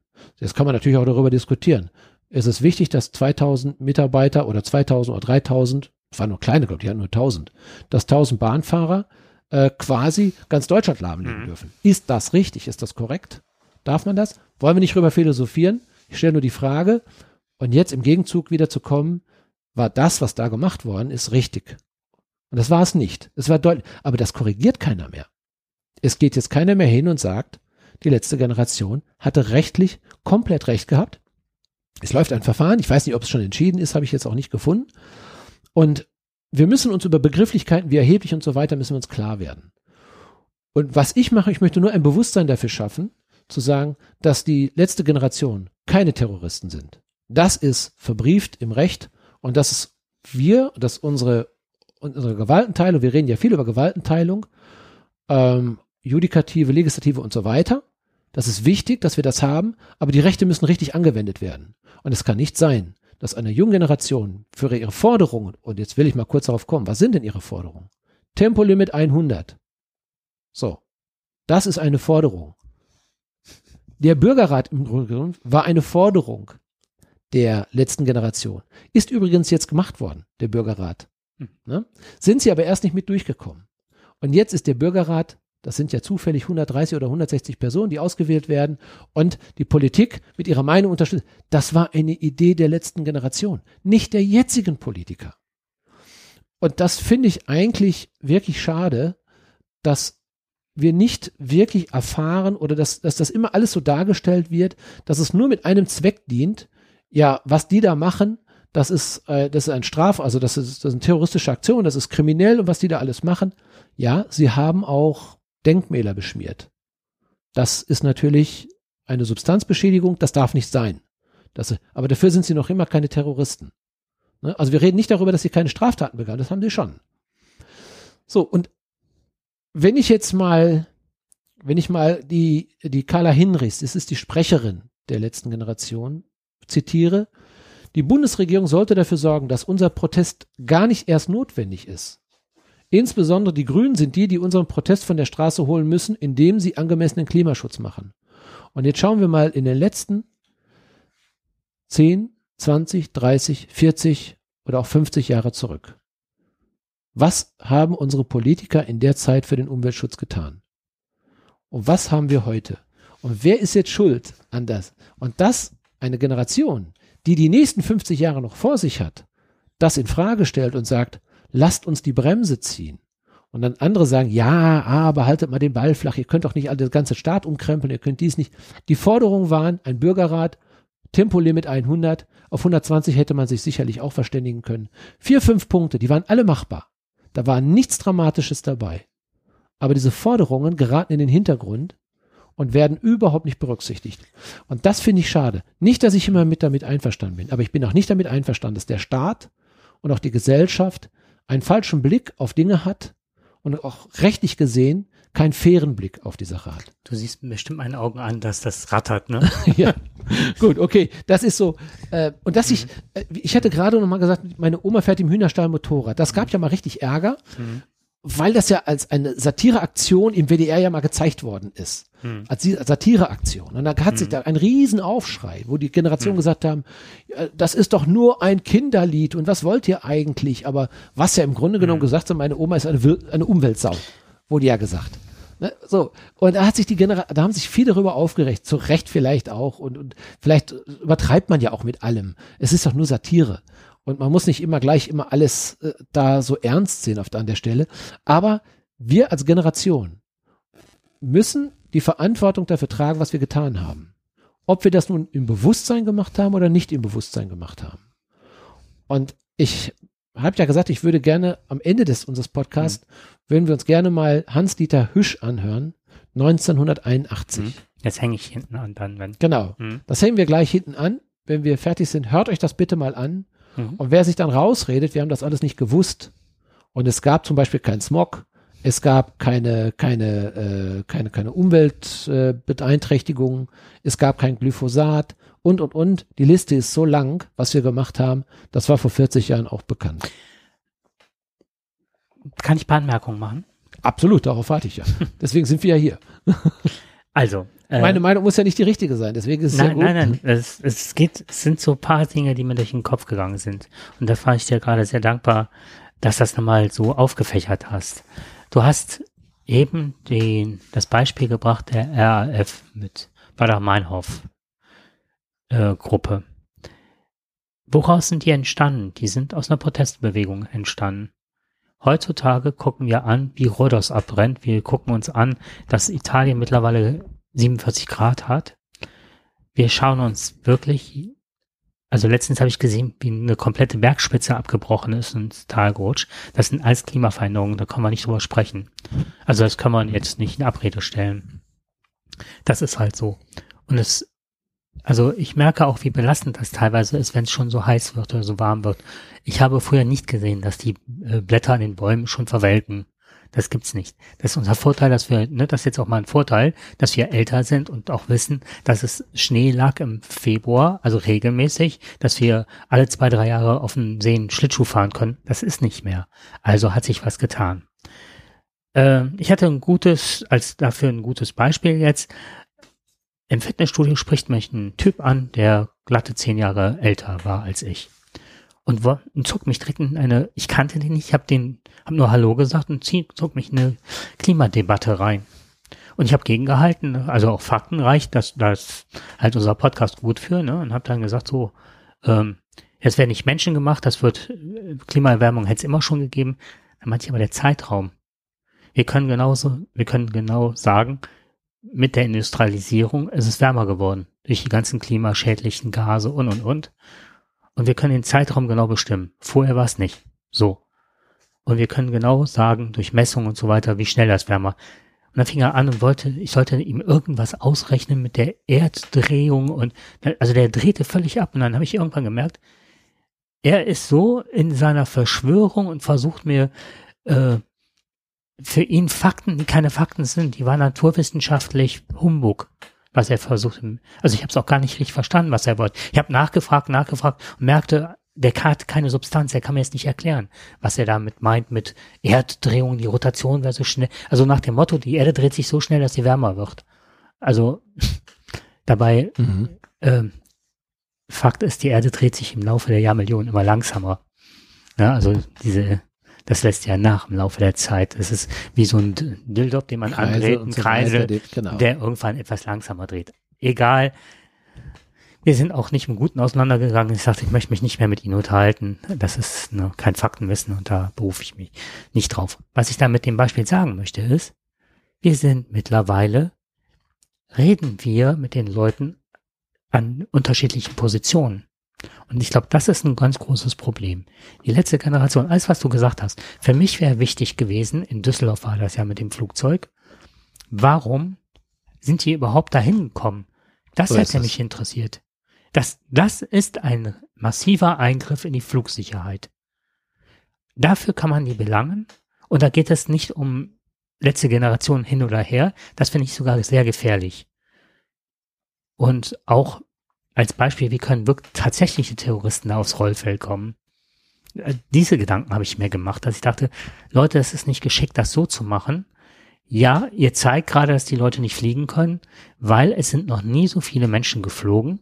Das hat jetzt Flight Radar 24 ergeben. Seit jemals wie zur Zeit. Also ich fliege nach Rhodos in mhm. Klimakrisengebiet, weil ich da meinen Urlaub machen will. Das sei den Leuten gegönnt. Warum muss man noch fliegen? Genau. So. Aber es sind unterschiedliche Themen. Und das, was du eben gesagt hast, hat mich unheimlich interessiert. Ich habe mich sehr viel mit der RF auseinandergesetzt, weil ich so das vom Sozialpolitischen sehr spannend fand. Das war ja auch lange Zeit. Die Leute hatten Fernsehbilder, dass Leute, dass Kinder brennend aus dem Urwald kamen, dass wirklich mit Phosphor die ganzen Bäume und völlig egal, ob da Leute drunter verbrennen. Der Krieg. Dann hat irgendwann waren die, da sind ja die ganzen Sponti-Sachen rausgekommen, diese ganze, wie heißt das eben genannt, diese Bewegung, der zivile Ungehorsam. Mhm. Und es haben sich erst Leute radikalisiert, als sie gesehen haben, das ist völlig aussichtslos. Genau. Wir können machen, was wir wollen. Es reagiert die Politik nicht. Und keiner, da kann der Schah hier hinkommen mit seinen Schergen Wir demonstrieren, wir werfen mit Mehlbeuteln und werden mit Stangen geschlagen und der Staat schützt uns nicht, sondern kloppt noch oben drauf. Die Mhm. Polizei hat mit den äh, Persern da Die Bilder haben wir alle noch im Kopf. die Bilder haben wir im Kopf. Und dann hat sich irgendwann sich eine Gruppe radikalisiert. Und das ist, also das ist so ein Punkt, wo ich denke, okay, das sind keine Terroristen. Die machen auf was aufmerksam. Das ist, was du eben sagtest, das ist ihre Zukunft. Wir kommen, nee, wir kommen auch nicht mehr mit blauem Auge davon. Uns könnte es gemein gesprochen egal sein. Wo ich ein bisschen daran verzweifle, ist, ich versuche viele Dinge zu ändern in meinem Alltag, ärgere mich dann über mich, wenn ich es nicht schaffe oder nicht immer so konsequent bin, wie ich sein möchte. Und ähm, sehe dann, wie dann sich Leute hinstellen und mit einem Privatflugzeug hier und dahin jetten und ne, also viel, viel mehr äh, an Umweltsauereien machen und das nicht eingeschränkt wird. Also so dieser Arm-Reich-Schere. Ne? Also das kann man ja auch wieder gut sehen, dass da die Reichen das meiste an CO2 hochpumpen, was wir als Gesamtbevölkerung kaum auf die Reihe kriegen. Das ist so eine Sache. Dann die Bildzeitung, die dahinter, die eben schon, die dahinter steht und die jungen Leute verunglimpft. Da geht es nur um eine Stigmatisierung. Und ähm, das ist das, was ich gefährlich finde. Warum, das haben, jetzt kommen wir auch wieder zu dem Gendern zurück. Wenn du auf YouTube guckst und hörst dir junge Leute an, wie die reden, brauche ich mittlerweile ein Konversationslexikon. Ich verstehe das nicht mehr. Struggle. Struggeln. Das hab ist ich auch, das höre ich awesome. immer wieder. Genau, das höre ich jetzt immer wieder. Da, Struggle. da steppe ich in mein Auto ein und das habe ich dann auch gefühlt. Ja. Die sprechen mittlerweile eine ganz andere Sprache. Und jetzt geht, was du eben als Eingangs hattest da, ne, mit dem Gendern, da geht es nicht um das Gendern, sondern es wird eine rechtskonservative, teilweise Nazi-Propaganda aufgegriffen und wird dann gesagt, okay, ich habe ein Frauenbild, die wollen mir was wegnehmen, was, ne, es geht immer ums Wegnehmen. Mhm. das lasse ich nicht zu. Würde man auf die Jugendsprache gucken, würde man sehen, Sprache entwickelt sich. Und es wird, Kinder machen das ja so, das hast du bestimmt bei deinen Kindern auch gelernt, ähm, dass die irgendwann Grammatik lernen und überstrapazieren die sozusagen, die Grammatik, dass sie zu viel machen. Ne? Mhm. Und ähm, ich habe jetzt kein Beispiel. Da hatte ich gegeht. Was? Ne? Da hatte ich gegeben. Ja, ne, Mhm. gegeht. Also da, ne, Genau. ich bin gegangen, Genau. ich war gegangen, Ja. aber ich habe jetzt gelernt, ich muss irgendeine Vergangenheit bilden, kann Ja, das ja. aber nicht. Aber so verwende ich bauen sich das. Brücken dann. Genau. Bauen so. sich Brücken und Mhm, über genau. So das lernen Wort, die ja ihre Sprache. das Genau, so Wort, Fachwort heißt Übergeneralisierung Ja. dabei. Und das ist auch jetzt auch in der Gendersprache zu sehen. Ich muss oder ich will ein neues Bild schaffen und irgendwann wird sich das normalisieren und dann ist das Bild der Frau auch in der Sprache oder das, das Verständnis der Frau und divers Mhm. und so weiter in der Sprache verankert. Und das wird für uns normal sein. Guck dir einen Film der 80er an, den würdest du heute so nicht mehr gucken können, von der Sprache. Ja. So, und so ist das auch mit der, mit der Generation, aber dann wird das stigmatisiert ohne Ende. Mhm. Mir wird was weggenommen und ich habe ein rechtskonservatives Bild und ich will das nicht. Naja, ich will mich da kommt, nicht mit auseinandersetzen. Genau. So, und jetzt, äh, da, da, da ist, du hast ja recht, es ist im Prinzip, ist das so facettenreich. Das ist wie ein Zahnrad, es greift alles ineinander. Wir, wir erleben ja gerade einen hohen Rechtsdruck. Mhm. Und viele fragen sich, woher kommt der? Warum ist der gerade da? Dann wird die Politik genommen, ja, wir sind enttäuscht von der Politik, sie machen ja nichts für uns. Und das ist ja nicht ganz richtig. Es werden ja ganz viele Dinge gemacht, aber sie kommen beim Bürger nicht an. Sie kommen nicht positiv an. Der Mensch hat ja, nehmen wir das Heizungsgesetz jetzt zum Hm. Beispiel, was jetzt auch wieder in dem Umweltschutz ja wieder mit reinkommt, ist ja, hat ja eine komplette Bruchlandung Mhm. hingenommen, oder erleiden müsst, weil meines Erachtens der Bürger nicht ordentlich mitgenommen worden ist. Es ist in unserem Gehirn so verankert, das ist dann wieder aus der Hirnforschung und aus der oder Hirn oder aus der Psychologie der Hirnforschung heraus, wenn dem Menschen eine Veränderung droht, dann ist das eine Geschichte, dann hat er schon zu kämpfen damit. Die Veränderung ist immer erstmal, was passiert mit mir, wenn ich nicht weiß, was mit, was, was verändert wird und wie es verändert wird. Wie belastet mich das? Dann wird mir was weggenommen. Das ist dann der zweite Punkt. Wird mir was weggenommen aus der Veränderung? Muss ich was verlieren? Das tut er ja dann auch. Das ist ja immer so, wird es ja auch dargestellt. Es heißt ja, in dem Moment, du musst jetzt deine Heizung ändern. Bis 2040, was natürlich noch sehr lange hin ist, aber das frisst, das, das registriert der Bürger nicht. Er registriert nicht den, die Laufzeit. Er hört nur die Aussage, ab morgen darfst du keine äh, Gasheizung mehr haben. Was auch so kolportiert wurde, zum Beispiel von der Bildzeitung. Genau, genau, weißt du, und das bleibt haften, dummerweise. Man weiß gar nicht, was die Medien manchmal damit anrichten, aber die wissen es ja schon, sehr wohl, die sind ja sehr schlau. Die sind ja, ja absolute Kommunikationsprofis äh, Profis sind das. Weißt du, ja. woran du es merken konntest? Die haben sehr oft mit nicht gearbeitet. Ja, ja. Und das Wort genau. nicht kann das äh, Gehirn Genau. nicht so verarbeiten. Das Ja, heißt, richtig. die hören halt, ne? Genau. Die Gasheizung bleibt. So Richtig. Also es wird etwas dargestellt, was eigentlich gar nicht so ist, aber was hängen bleibt. Mhm. Weil ich in dem Moment, wo ich es höre, ich Angst habe, dass ich etwas verliere. Also finanzieller Verlust, äh, möglicherweise keine richtige Wohnung mehr, keine richtige Wärme mehr und, und, und. Was passiert mit mir in den nächsten Jahren? Mhm. Es kommt dann erst später, wird dann also quasi der Politik abgerungen, dass man dann ja auch noch, klar, für diese Fälle, das sind dann nur zwei Prozent, aber man wird das groß aufbauschen, äh, im letzten, also als wenn es 200 Prozent fast wäre, also ist ja zu viel, aber sagen wir mal, als wenn es 80 Prozent wäre, dass 80 Prozent davon betroffen sind, die möglicherweise Härtefälle sind, ist ja völliger Quatsch, ist ja gar nicht so. Wir reden von 2040, 2045. Wir sind immer noch ganz weit weg. Und trotzdem ist die Angst jetzt Jetzt ist die da, weil sie uns so eingeredet wird. Und da haben unsere Medien, das sind ja die Profis, das sind nicht nur die Bild, es muss ich leider auch sagen, wenn man Das- sich die öffentlich-rechtlichen anschaut und die privaten erst recht, äh, wenn du dir NTV anschaust, Hm. die Naja. Da geht das ganz klar in diese Richtung. Wer, von wem will ich, bekomme ich mein Geld, so mache ich meine Nachrichten auch. Und es bleiben für den Kunden, der bleibt bei dem öffentlich-rechtlichen nur, wenn er was Negatives hört. Die kämpfen um ihre Quoten. Die wollen natürlich niemand abgeben. Also wird alles immer erstmal so dargestellt, als wenn es schlecht ist. Und dann muss man sich erklären, das ist schon Mist. Also wenn du heute etwas reinbringen willst, musst du erstmal sagen, hört mal Leute, ich habe ein Geschenk für euch. Wir kaufen euch alle neue Heizungen. So nach dem Motto. Oder wir beteiligen uns an euren neuen Heizungen. Also du musst eigentlich ganz anders anfangen. Wir schenken euch was. Wir nehmen jetzt einen 100 Milliarden Sondertopf und werden euch dann damit versorgen, dass ihr die Umwelt, dass ihr was davon habt.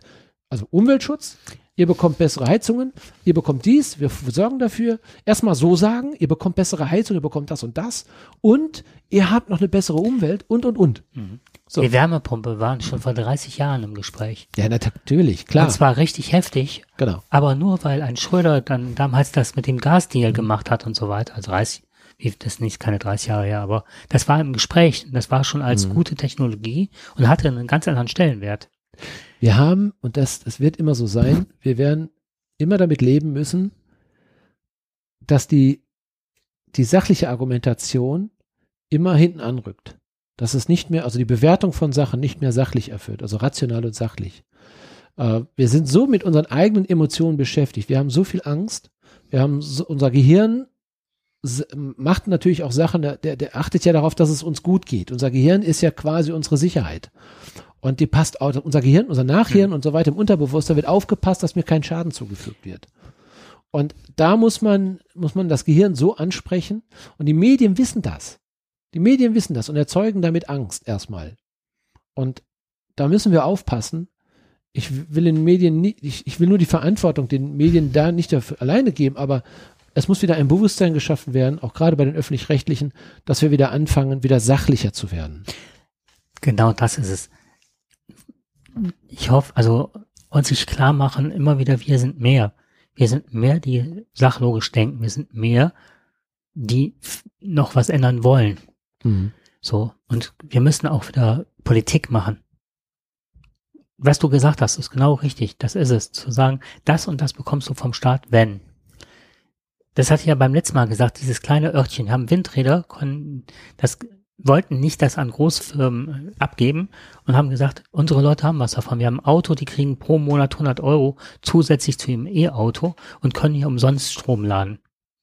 Die Leute haben was davon und für die ist E-Auto fahren und Strom und auf dem Dach und Solarenergie kriegen die von dem Ort gesponsert, ne, oder Unterstützung. Das ist für die selbstverständlich. Die denken ja nicht drüber nach.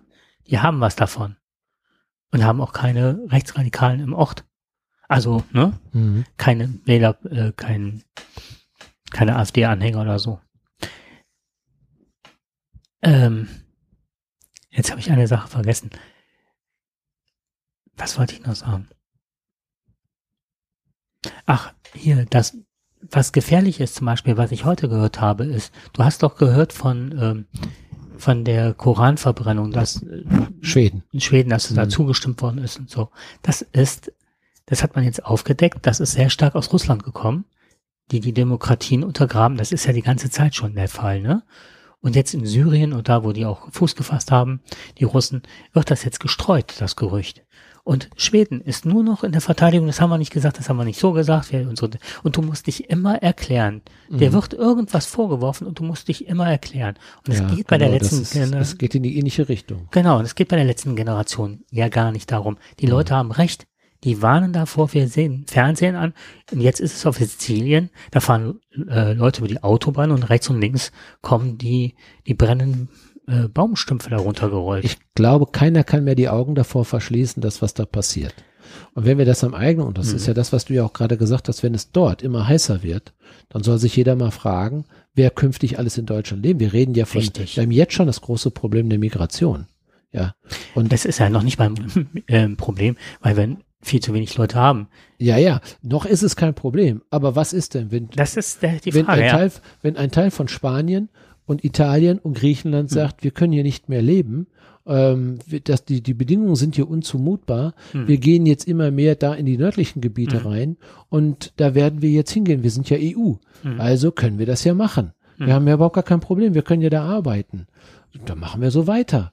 Ne, wenn wir, wenn irgendwann Hochwasser kommt, na, die Holländer haben es ja noch einigermaßen geschafft, hätten- aber wenn unsere eigene Nordsee und Ostsee und so weiter, wenn das alles so hoch geht, dass die, die Fläche, die Fläche, wo wir Menschen leben können, in den nächsten 50 Jahren möglicherweise immer kleiner wird. Und dann immer noch sagen, wollen wir dann immer noch sagen, wir haben es nicht gewusst? Und äh, noch zwei Dinge. Die eine Sache ist, ähm, da stoße ich immer wieder drauf. Ich weiß nicht, ob ich das schon mal erzählt habe. Ich habe eine Ausbildung, äh, Therapieausbildung damals gelernt. Es gibt einen, einen Versuch, den fand ich ekelhaft, aber auch der hat sehr viel erklärt. Da hat man einen Hund in einen Käfig mit einem Gitter gesperrt. Also es waren zwei Zwinger nebeneinander. Und diese zwei Zwinger waren nur getrennt in der Mitte durch ein halbhohes Brett, wo der Hund ganz locker drüber springen konnte, eigentlich drüber hüpfen konnte.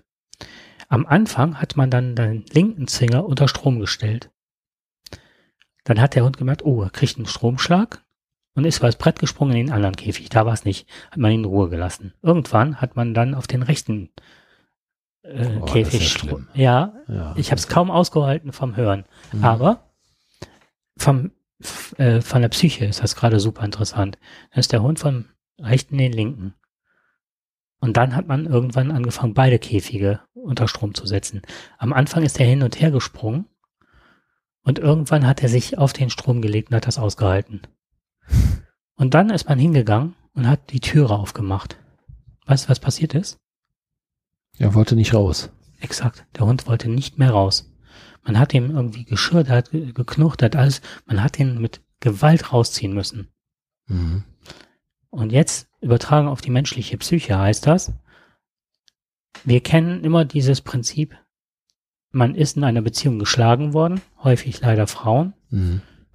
Man sucht einen schlagenden Mann. Man, man hat Vergewaltigungsgerät häufig auch wieder an Leute, die das machen. Und dass die Psyche es besagt, oder du hast selber ein traumatisches Erlebnis, kommst aber wieder an Leuten aus, also es ist nicht auf Frauen, ne, sondern Mhm. das ist immer unsere, unsere Psyche, die davon wieder ausgeht, okay, ich gerate in ähnliche Konstellationen, ich bin wie der Hund, der nicht aus dem Käfig rauskommt. Das ist ein Verharren in Traumata. Mhm. Und wenn ich mir angucke, was wir momentan alles erleben müssen. Heute fuhr auf einer Autobahn, wurde gezeigt, irgendein Atomtransporter mit einer Kernwaffe oder so Richtung Belarus und ähm, also mit so einer Abschussrampe, wo man auch denkt, so, scheiße, das fährt so offen durch Moskau, verlässt halt das Staatsgebiet, das ist nicht okay. Ja. Da kommen dir irgendwelche Gedanken. Dann machst du einen Fernseher an und denkst, okay, Rom hat gerade 47 Grad, Rhodos brennt ab, dies brennt ab. Äh, was mich, was mich damals schon schockiert hat, dass Nestle die Brunnen aufkauft. Wie darf eine Firma das Allgemeingut Wasser aufkaufen? Die sind ja nicht blöd, die wussten das schon. Und ähm, jetzt nochmal zur CDU. Der Friedrich Merz ist ja unheimlich im Gespräch, ne? Mhm. Du hast das gerade mit der letzten Generation angesprochen, ne? Dass die als stigmatisiert werden. Aus dem gleichen, also der Friedrich Merz sagte 1997, hat er sich gegen das Gesetz, gegen einen Gesetzentwurf äh, der Vergewaltigung in der Ehe, dass sie strafbare mach, gemacht wird, Ja, so kennen wir ihn. So kennen wir ihn. Dann fra das sind die gleichen Leute, Mhm. die, die anderen, die sagen, wir müssen uns um die Umwelt gucken. Das ist ein Strafbestand. Ja, natürlich. wenn eine Frau in der Ehe vergewaltigt wird und Friedrich Merz war 1997 gegen den Gesetzentwurf. Mit solchen Leuten haben wir es an der Stelle zu tun. Nach dem Motto, das ist Privatsphäre, ne? da haben wir nichts drum zu suchen. Und- ja, ja, das ist Friedrich Merz. Ja, aber das ist auch ein Denken, wo ich dann denke, das ist Ja. coole. Wie kannst du sagen, oh, also so vom Menschen, da sind junge Leute, die wollen was erreichen, ob da die Mittel immer okay sind, ist eine Sache. Aber man muss in Diskussion gehen und das ist deren Zukunft, nicht unsere mehr. Genau. Und die Forderungen sind nicht zu hoch. Und die sind nicht zu hoch. Und wir müssen Anhören, was tun. zuhören. Und wir sind nicht die Hunde, die Mhm. auf dem Gitter liegen, sondern Ja. wir sind frei denkende Menschen. Wir müssen was tun. Ja. So. Und ich finde, es ist, es ist so einfach, diese Dinge umzusetzen, die die letzte Generation fordert. Das sind keine Dinge, die wir nicht machen können. Die wollen nichts, also die, die wollen nicht die Flugzeuge abschaffen, die wollen nicht die Dampfer abschaffen, die wollen nicht die Stahlindustrie abschaffen oder sonst was. Äh, Die sind ja nicht naiv.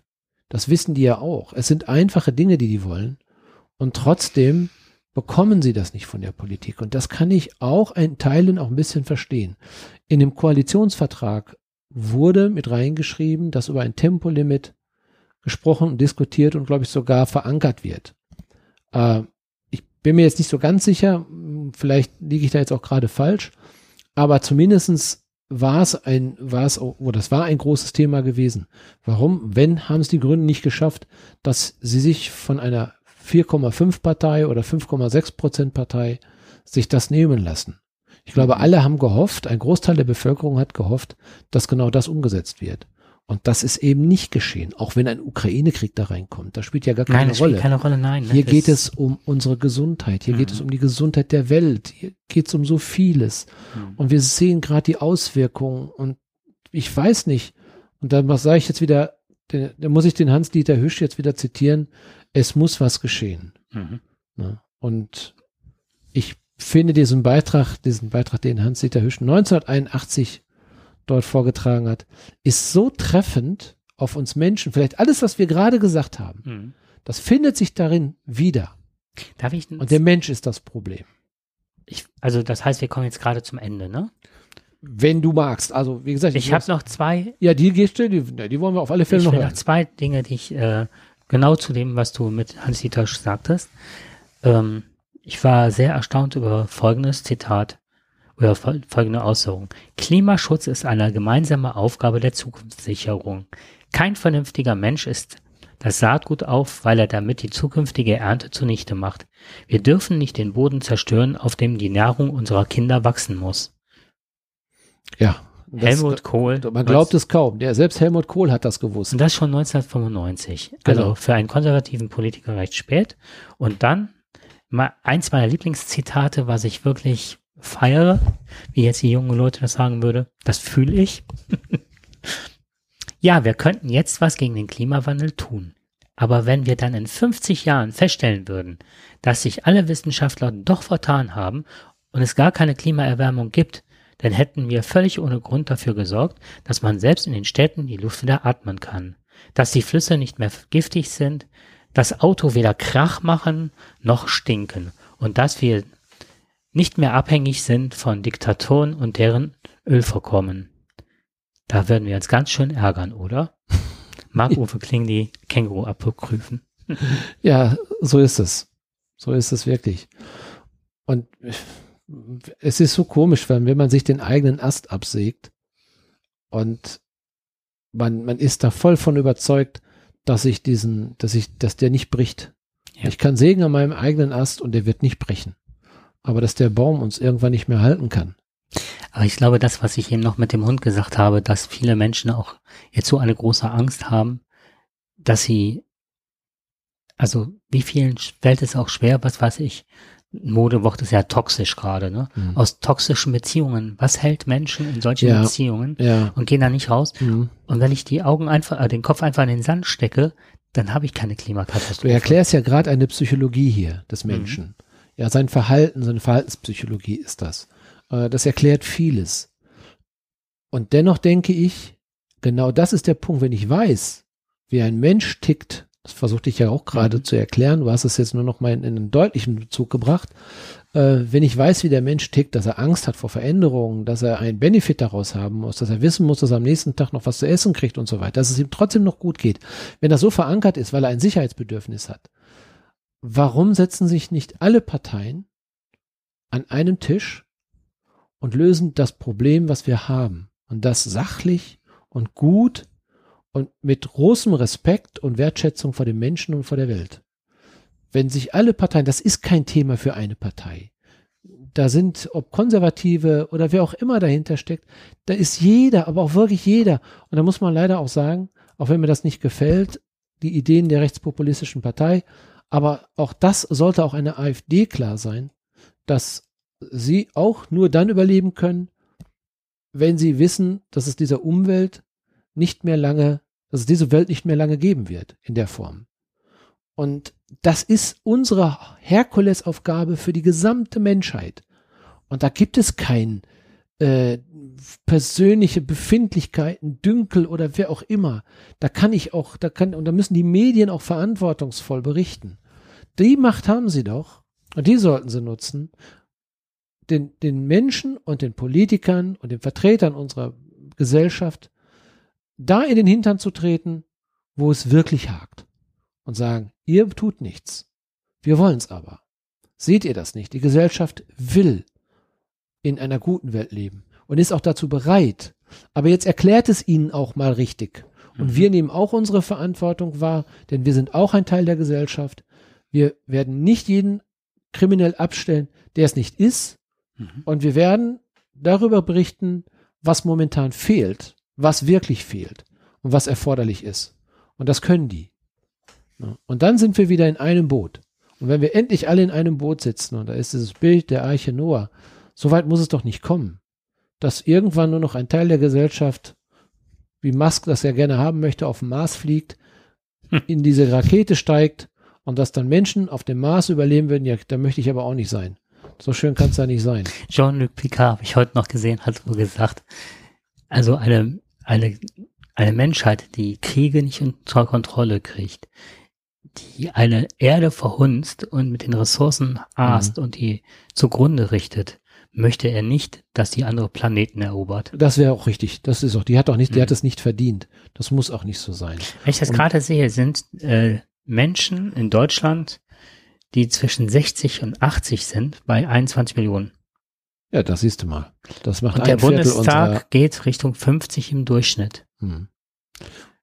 Das erklärt auch einiges, für wen die Politik gemacht wird, Mhm. wer die Wähler sind und auch, würde ich mal behaupten, äh, mit welcher Haltung manche Leute im Bundestag sitzen, Hm. Genau. denen es am Arsch vorbeigeht, im wahrsten Sinne des Wortes. Und unsere Generation, die du gerade gesagt hast, ne, diese Generation zwischen 60 und 80, mal ehrlich, die werden von diesem Problem, wenn nicht irgendein Putin auf einmal eine Atomrakete abschießt, werden erstmal, die haben ihr Leben, wir haben unser Leben schon mal gelebt. Ja, und wir haben gut gelebt.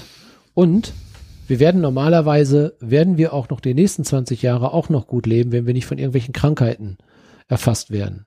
Wir werden diese Auswirkungen nicht mehr in diesem Umfang so erleben. Wir dürfen noch fahren, wir dürfen noch Urlaub machen, wir können noch, wir kriegen noch ein bisschen Rente und, und, und.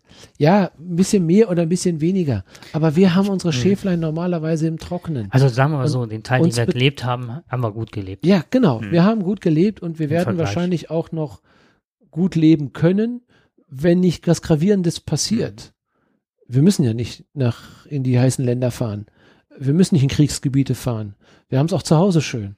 Und wir können auch noch ein bisschen auf dem Garten, im Garten kann man noch ein bisschen Zucchini anbauen oder sonst Wir was. können mal noch den Garten Wir können auch in den. Wald gehen, Wir genau. können auch Toilettenspülungen betreiben. Wir haben alles. Hm. Wir haben alles, was wir brauchen. Wir werden wahrscheinlich auch nicht verhungern. Selbst wenn es mal wirklich schlechter wird. Wir werden nicht verhungern. Hm. In der Regel werden wir ein Dach über dem Kopf haben und wir können Spaß haben. Aber die Generation in 30, 40, 50 Jahren, das sind unsere Kinder und noch die, die jetzt geboren werden, die haben ein Recht darauf, dass wir dafür Sorge tragen, dass sie auch das haben, was wir haben. Das ist der Generationenvertrag, den wir nicht mehr einhalten. Genau. Den halten wir nicht ein. Und da hat diese Generation ein Recht und dieses Bewusstsein muss man sagen. Ich kann das, ich, wie gesagt, ich bin auch nicht immer damit einverstanden, was sie machen, aber ich kann sie verstehen. Was ich ganz spannend fand, war eine, da war eine, ähm, ein Beitrag irgendwo, ähm, da hatten sich auch Klimakleber auf der Straße festgeklebt. Da standen, ob das Berlin war oder wo auch immer. Also ich fand äh, so, dass dieser kurze Ausschnitt, der umfasste so das komplette Thema. Riesen Autoschlangen, alle hupten, alle stiegen aus, alle johlten und ne, kreischten, machten, zeigten ihren Unmut und alle Autos standen, hatten aber alle den Motor laufen. Alle waren ausgestiegen. Genau. Richtig. Und vorne an war ein, ein Mann schwarzer Hautfarbe, stieg aus, ging dahin und sagte ganz sachlich, ich glaube, dass das, was ihr hier gerade macht, ich respektiere das, aber ich halte es nicht für sinnvoll, weil guckt doch mal, was ihr gerade veranstaltet, was die da hinten, ich habe jetzt meinen Wagen ausgemacht, alle was Autos, die da hinten alles rausblasen. die ganzen ne? Motoren laufen und was die rausblasen Mhm. gerade, ne? Hm. Manche drücken aufs Gas und so weiter. Mhm. Das ist nicht förderlich, was ihr da Ja, gerade aber macht. so tickt die Gesellschaft dann. Ne? Die zeigt sich dann, wenn genau der Punkt eben rein. Wenn einer kommt und sagt, Mhm. ihr macht die Umwelt gerade kaputt. Ne? Und euch möchte ich gerne wach machen. Einmal Mhm. wachrütteln. Denkt darüber, diskutiert darüber. Aber auch der Respekt, den der, den entgegengebracht, zu sagen, so, das ist gerade nicht sinnvoll, was ihr macht, ne? aber ich respektiere und es ist auch sinnvoll, was ihr eigentlich macht, aber das macht keinen Sinn gerade. Ja. Wie gesagt, es gibt ja Mhm. auch für keinen Atomgegner oder auch keinen von Gegner von, von, von Braunkohle und so weiter, keiner von denen bekommt einen Orden. Keiner von denen. Dass sie etwas Gutes gemacht haben, dass die werden nicht in die Geschichte eingehen, nichts. Ne? Mhm. Also, dass die den Menschen etwas Gutes getan haben. Die Menschen blicken anders drauf. Und die werden seit den 60ern, werden die immer als Spinner abgetan. ja, genau. Richtig. Und was haben die Mhm. bewegt und was ist dadurch entstanden? Eigentlich Genau. an, an Demokratiebewusstsein. Mhm. Richtig. Okay, wir Gut. haben uns wieder, wir haben uns wieder gut aufgeregt. Ich hoffe trotzdem, dass wir, ja, dass wir es trotzdem geschafft haben, auch in der Emotionalität, der eigenen Emotionalität trotzdem ein bisschen die sachlichen äh, Ich fand, wir waren Argumente sehr einfach sachlich heute. noch mit, mit genau, dass, dass die betrachtet werden und für jeden etwas dabei war und letztendlich, dass wir nicht immer nur die eine Brille, aufhaben, sondern vielleicht Hm. macht das auch, wie sagt das, die sagt das ZDF immer, mit dem zweiten sieht man besser. Vielleicht ist das manchmal so. Der Kopf ist rund, damit die Gedanken die Richtung ändern Genau. können. Und jetzt wünschen wir euch viel Spaß mit Hans-Dieter Hüsch. Es muss was geschehen. Bis dann. Ciao. Ciao. Wo gebaut wird, muss man Bäume pflanzen, sagt ein türkisches Sprichwort. Le Corbusier bemerkt dazu, bei uns entfernt man sie. Und Gott sprach zu den Wesen, die nun auf der Erde sich tummelten, wenn ihr tief genug grabt oder geduldig die Angel auswerft, dann wird auch die Stunde kommen, wo ihr auf Menschen stoßt, die ich nach meinem Bilde der einst gemacht, aber nach ihrem Bilde leben wollten, sich mit Schmutz und Gift bewarfen, bis sie schließlich darin ertrunken, erstickt oder verdurstet sind. Weil jeder mit seinem Besen den Schutt vor des anderen Türe kehrte, solange bis Wälder und Flüsse, Kapellen und Kirchenhäuser und Hütten, Kinder und Kegel nicht mehr zu sehen, sondern nur noch zu riechen waren. Und Gott sprach zu den Wesen, die nun auf der Erde sich tummelten, eigentlich ist es schade, denn der Mensch war mein Lieblingsspielzeug und ich hatte meinen Gefallen an ihm. Und vielleicht war es ein Fehler von mir, ihm zu gestatten, eigene Wege zu gehen. Denn meine Wege sind zwar unerforschlich, aber die Wege des freien Menschen führten ihn in Schlamm und Morast, wie er es haben und nicht haben wollte. Nun liegt die Menschheit unter Abfall und Auswurf tief im eigenen Schmutz. Erst warf man Papier und Steine weg, Tüten und Taschen, Speisen und Plastikeimer. Dann warf man die Kühe weg, sie fraßen vergiftetes Gras. Und zuletzt warf der Mensch sich weg. Immer einer zum anderen. Die letzten fielen von selbst um. Und ich ließ sie zuregnen mit himmlischer Asche. Und als sich der Letzte noch einmal bewegte, las ich von seinen Lippen, es muss was geschehen. Da ließ ich ihn langsam ertrinken. Und Gott sprach zu denen, die nun auf der Erde sich tummelten, wenn ich noch einmal Menschen mache, bekommen Sie keinen freien Willen. Dann werde ich Sie dumm, aber glücklich halten. Geht nun an eure Arbeit. Und die Wesen gingen an ihre Arbeit. Es waren Geier. Die sollten das Oberflächlichste vom Oberflächlichsten säubern und fanden schon bald ein Papier, darauf stand noch mit Filzstift geschrieben, Kundgebung gegen die Umweltverschmutzung. Kommt alle in Massen. Es muss was geschehen. 20.15 Uhr Gemeindehaus. Kundgebung gegen die Umweltverschmutzung. Kommt alle in Massen. Es muss was geschehen. 20.15 Uhr Gemeindehaus.